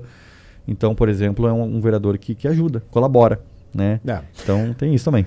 Ô, Marlos, pra gente fechar, no- a gente vive hoje num país completamente polarizado politicamente. Perfeito. Né? O conservadorismo, enfim, esquerda, direita, o centro que era pra existir tá, tá mais ou menos dessa, nessa confusão que existe, né? Ah, esquerda e direita, basicamente. Nas tuas primeiras, nos teus primeiros contatos políticos, qual era a tua vontade de votar e tua tendência? O que, é que você se identificava? Perfeito, vamos lá. É, no início eu me identificava como direita, né? É, era uma plataforma que eu defendia mais, tanto que a primeira vez que eu fui candidato foi pelo Partido Novo. Em 2020 fui candidato e fui eleito pelo pra vereador pelo Partido Patriota, que também é um, um partido mais de, de direita.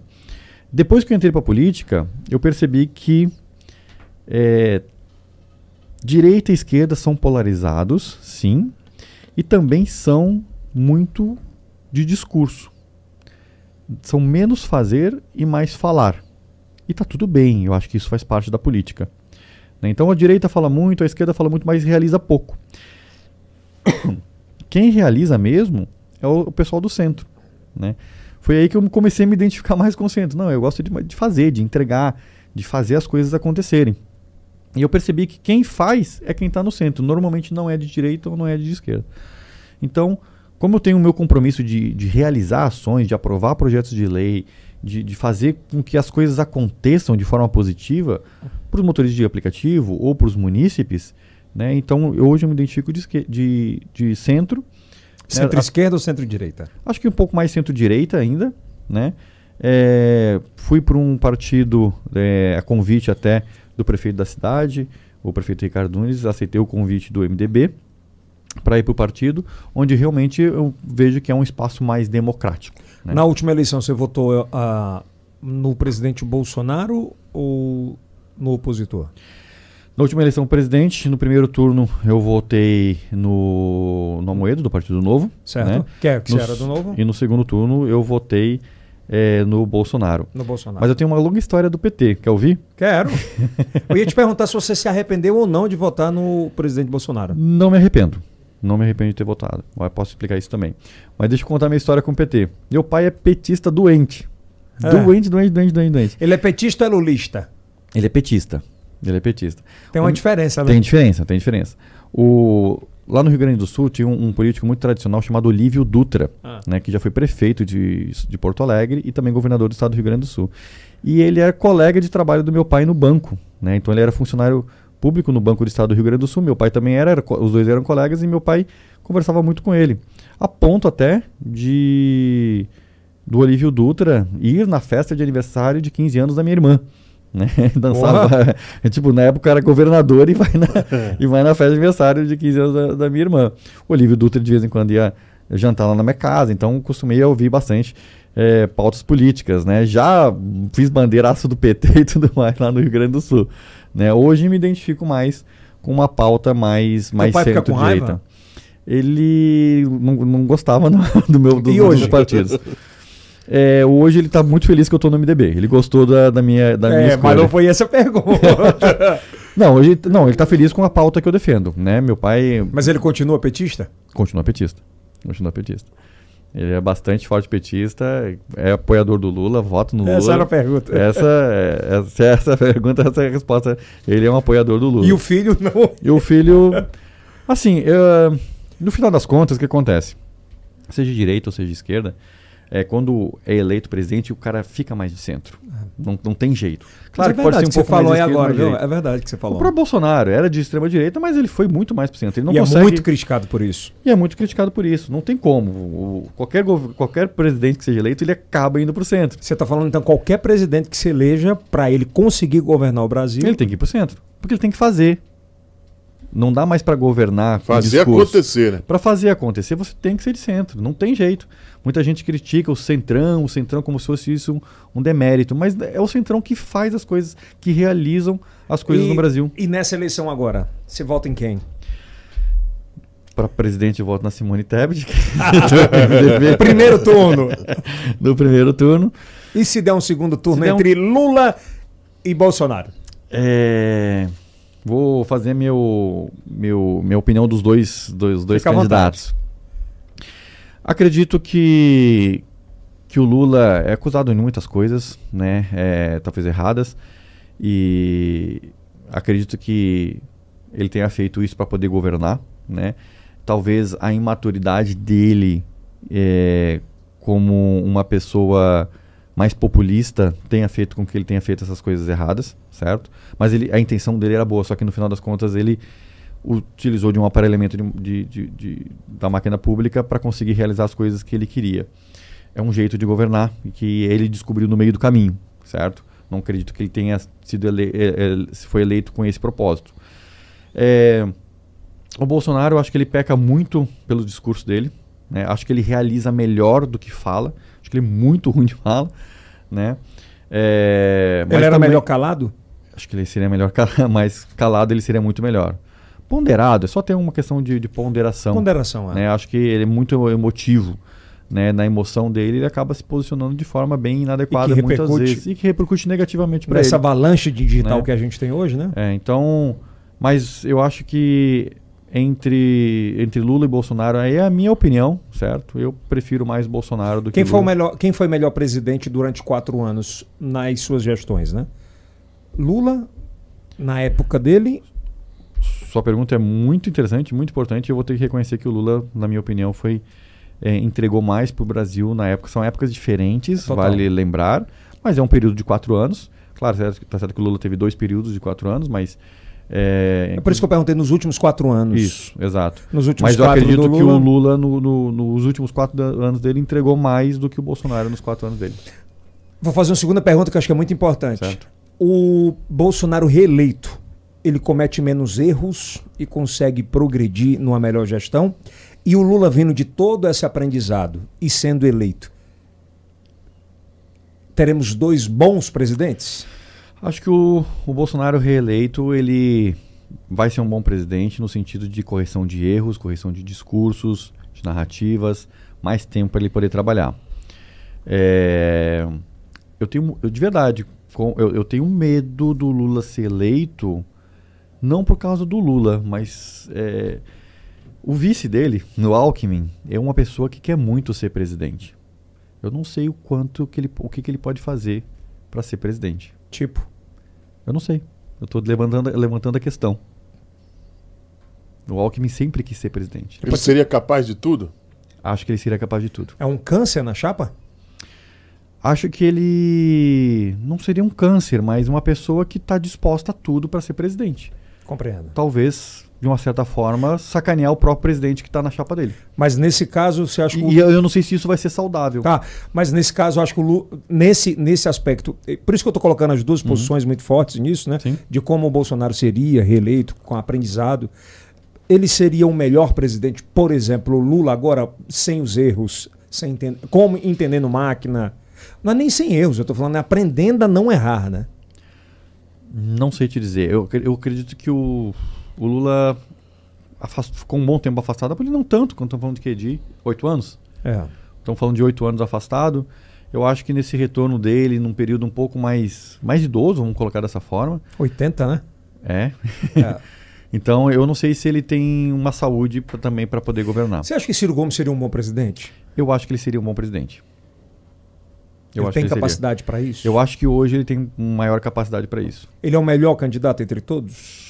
Eu acho que ele seria. Eu acho que ele não seria ruim para o Brasil, vamos colocar dessa forma. Não sei se ele é o melhor, mas eu acho que ele não seria ruim para o Brasil. É, eu acho que ele tenderia muito a ir para o centro também. Ia ser, eu acho que ele iria ser um bom presidente, não seria ruim.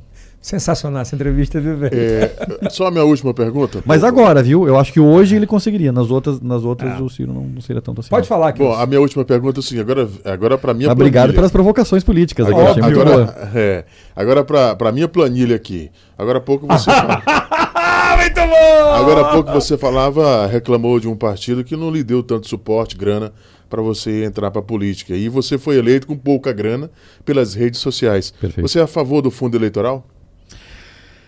Não, eu não sou a favor do fundo eleitoral. Eu acho que políticos têm que passar perrengue mesmo para poder conseguir voto. É, eu acho que o dinheiro do, do, do imposto do cidadão ele tinha que ser voltado mais é, para segurança, para fome. Eu vou falar o comentário tipo do cara aqui coisa. embaixo já, vou antecipar. Mas É. você usa? Eu não utilizei fundo, fundo eleitoral, vou usar fundo eleitoral. É bem vou usar isso, fundo né? eleitoral. Aí eu, eu vou repetir uma frase de uma pessoa que eu não gosto. Tá? Você não pode ir com uma faca numa, numa guerra de, Ah, de, de canhão, né? Então eu entendo que no final das contas, se todo mundo utiliza, eu acabo tendo que utilizar para conseguir fazer, para conseguir ter um resultado positivo, senão eu não vou conseguir ter. óbvio. Então, Cara, de verdade, tem que parar com essa onda no Brasil de que tudo o que. Porra, tá legal, tá na lei. Não é. exato, não é, Mas, porra, não é errado. não é Não errado. tá lá. Tá na lei, não é errado.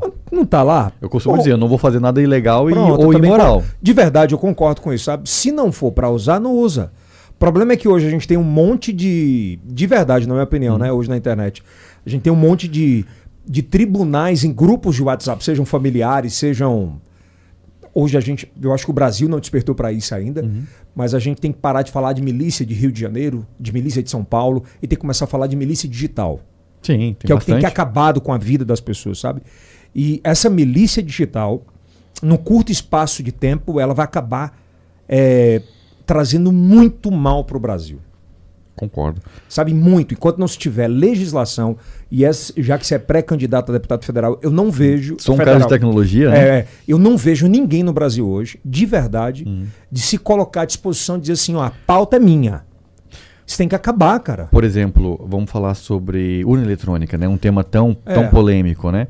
Estão discutindo se a urna tem que ter voto impresso ou não. Eu sou um cara de tecnologia, eu, tenho, eu, eu, eu consigo dizer, e eu já tive acesso a uma urna eletrônica, porque de vez em quando o TSE é, ou o TRE, enfim, libera para as pessoas usarem isso.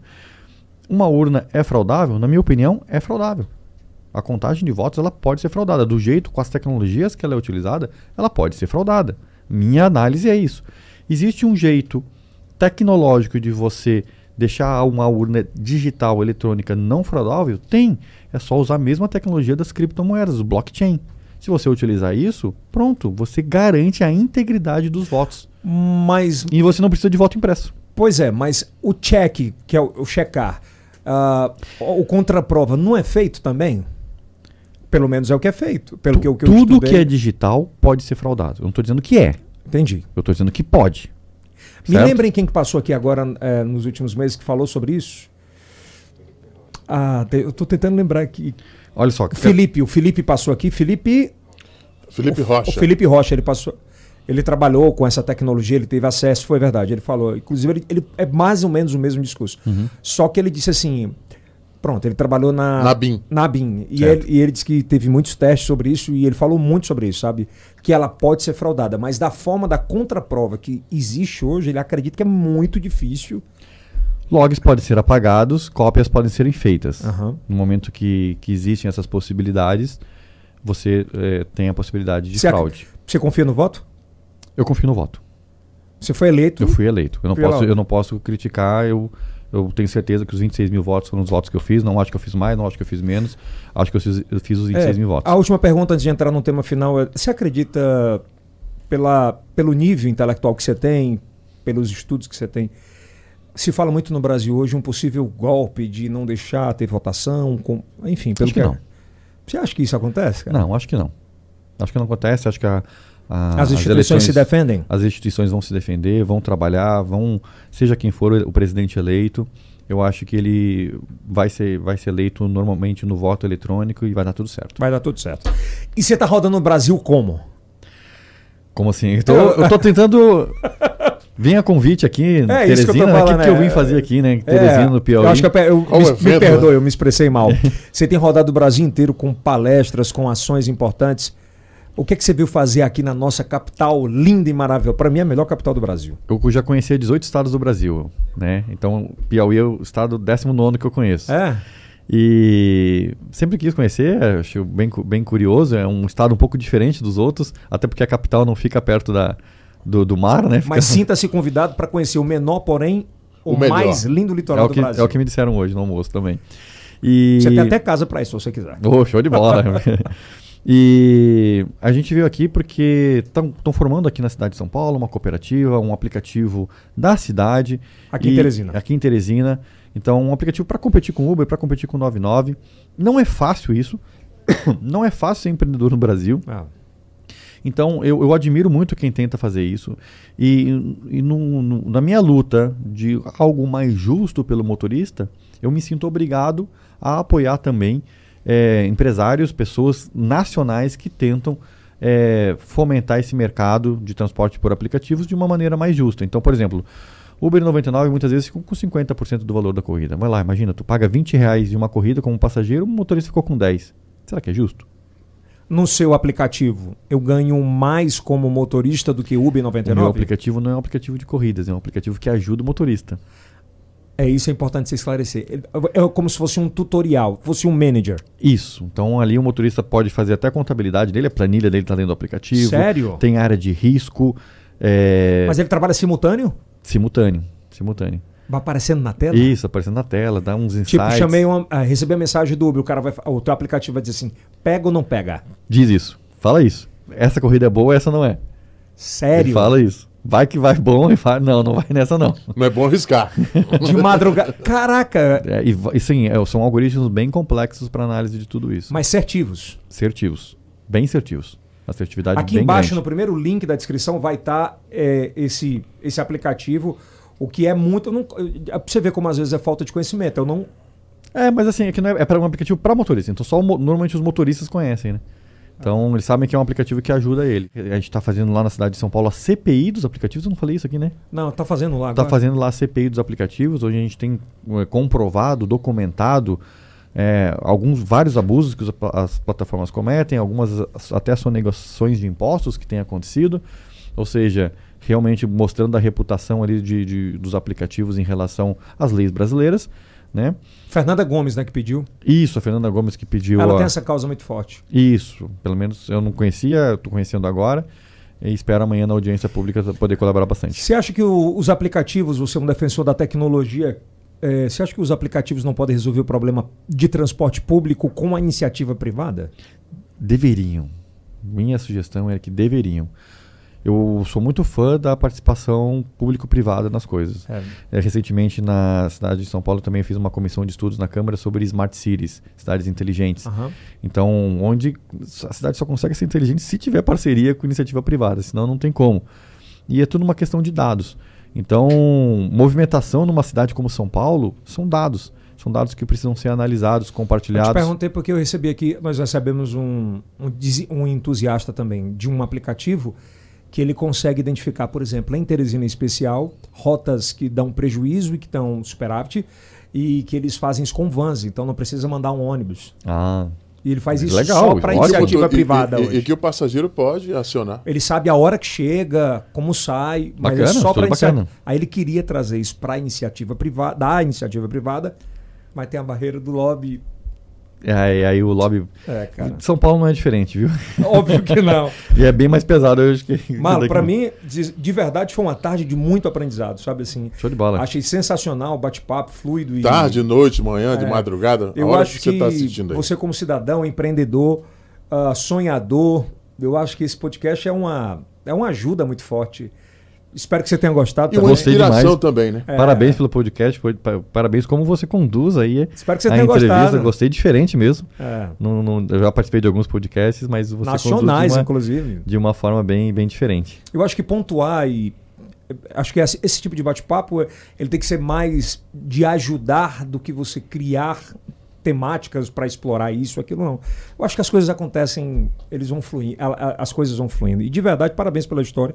Obrigado. Desejo a você de coração todo sucesso e desejo a você ter uma, uma cadeira na Câmara Federal. Acho que está na hora Obrigado. de dar uma.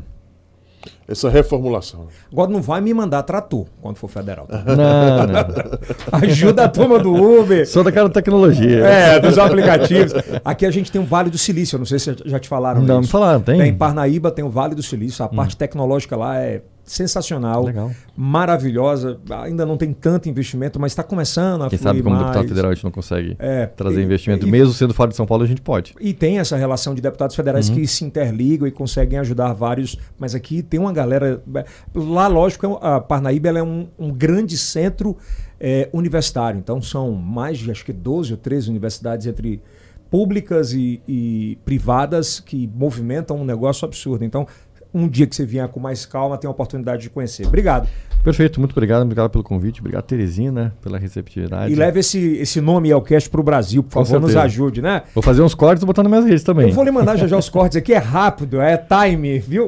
Ah, Kilson, Tranquilo. chama a galera pra assinar, ah, pra se inscrever no canal, ativar Se o sininho. inscreva aqui no canal. Tá na hora, hein? Ativa o sininho E dá aquele like. e compartilha com os haters, que dá Com os, engajamento. com os melhores amigos. Gostei dessa frase, eu vou começar a usar, hein? Mas você sabe o que é? Sim, com ah, certeza. eu tenho visto pesquisas, as últimas que eu pesquisei, o que dá mais engajamento em rede social é ódio. É, com certeza. É um absurdo isso. Com certeza. Mas marca lá um hater pior que você tem, que ele vai querer a resposta sua. Obrigado, gente. Até a próxima semana. Lembrando que estamos em eh, dois episódios por semana, mais o episódio na TV aberta em sete estados, sempre às dez e meia da noite, na rede Meio Norte. Isso é Yel. Cast. Até a próxima.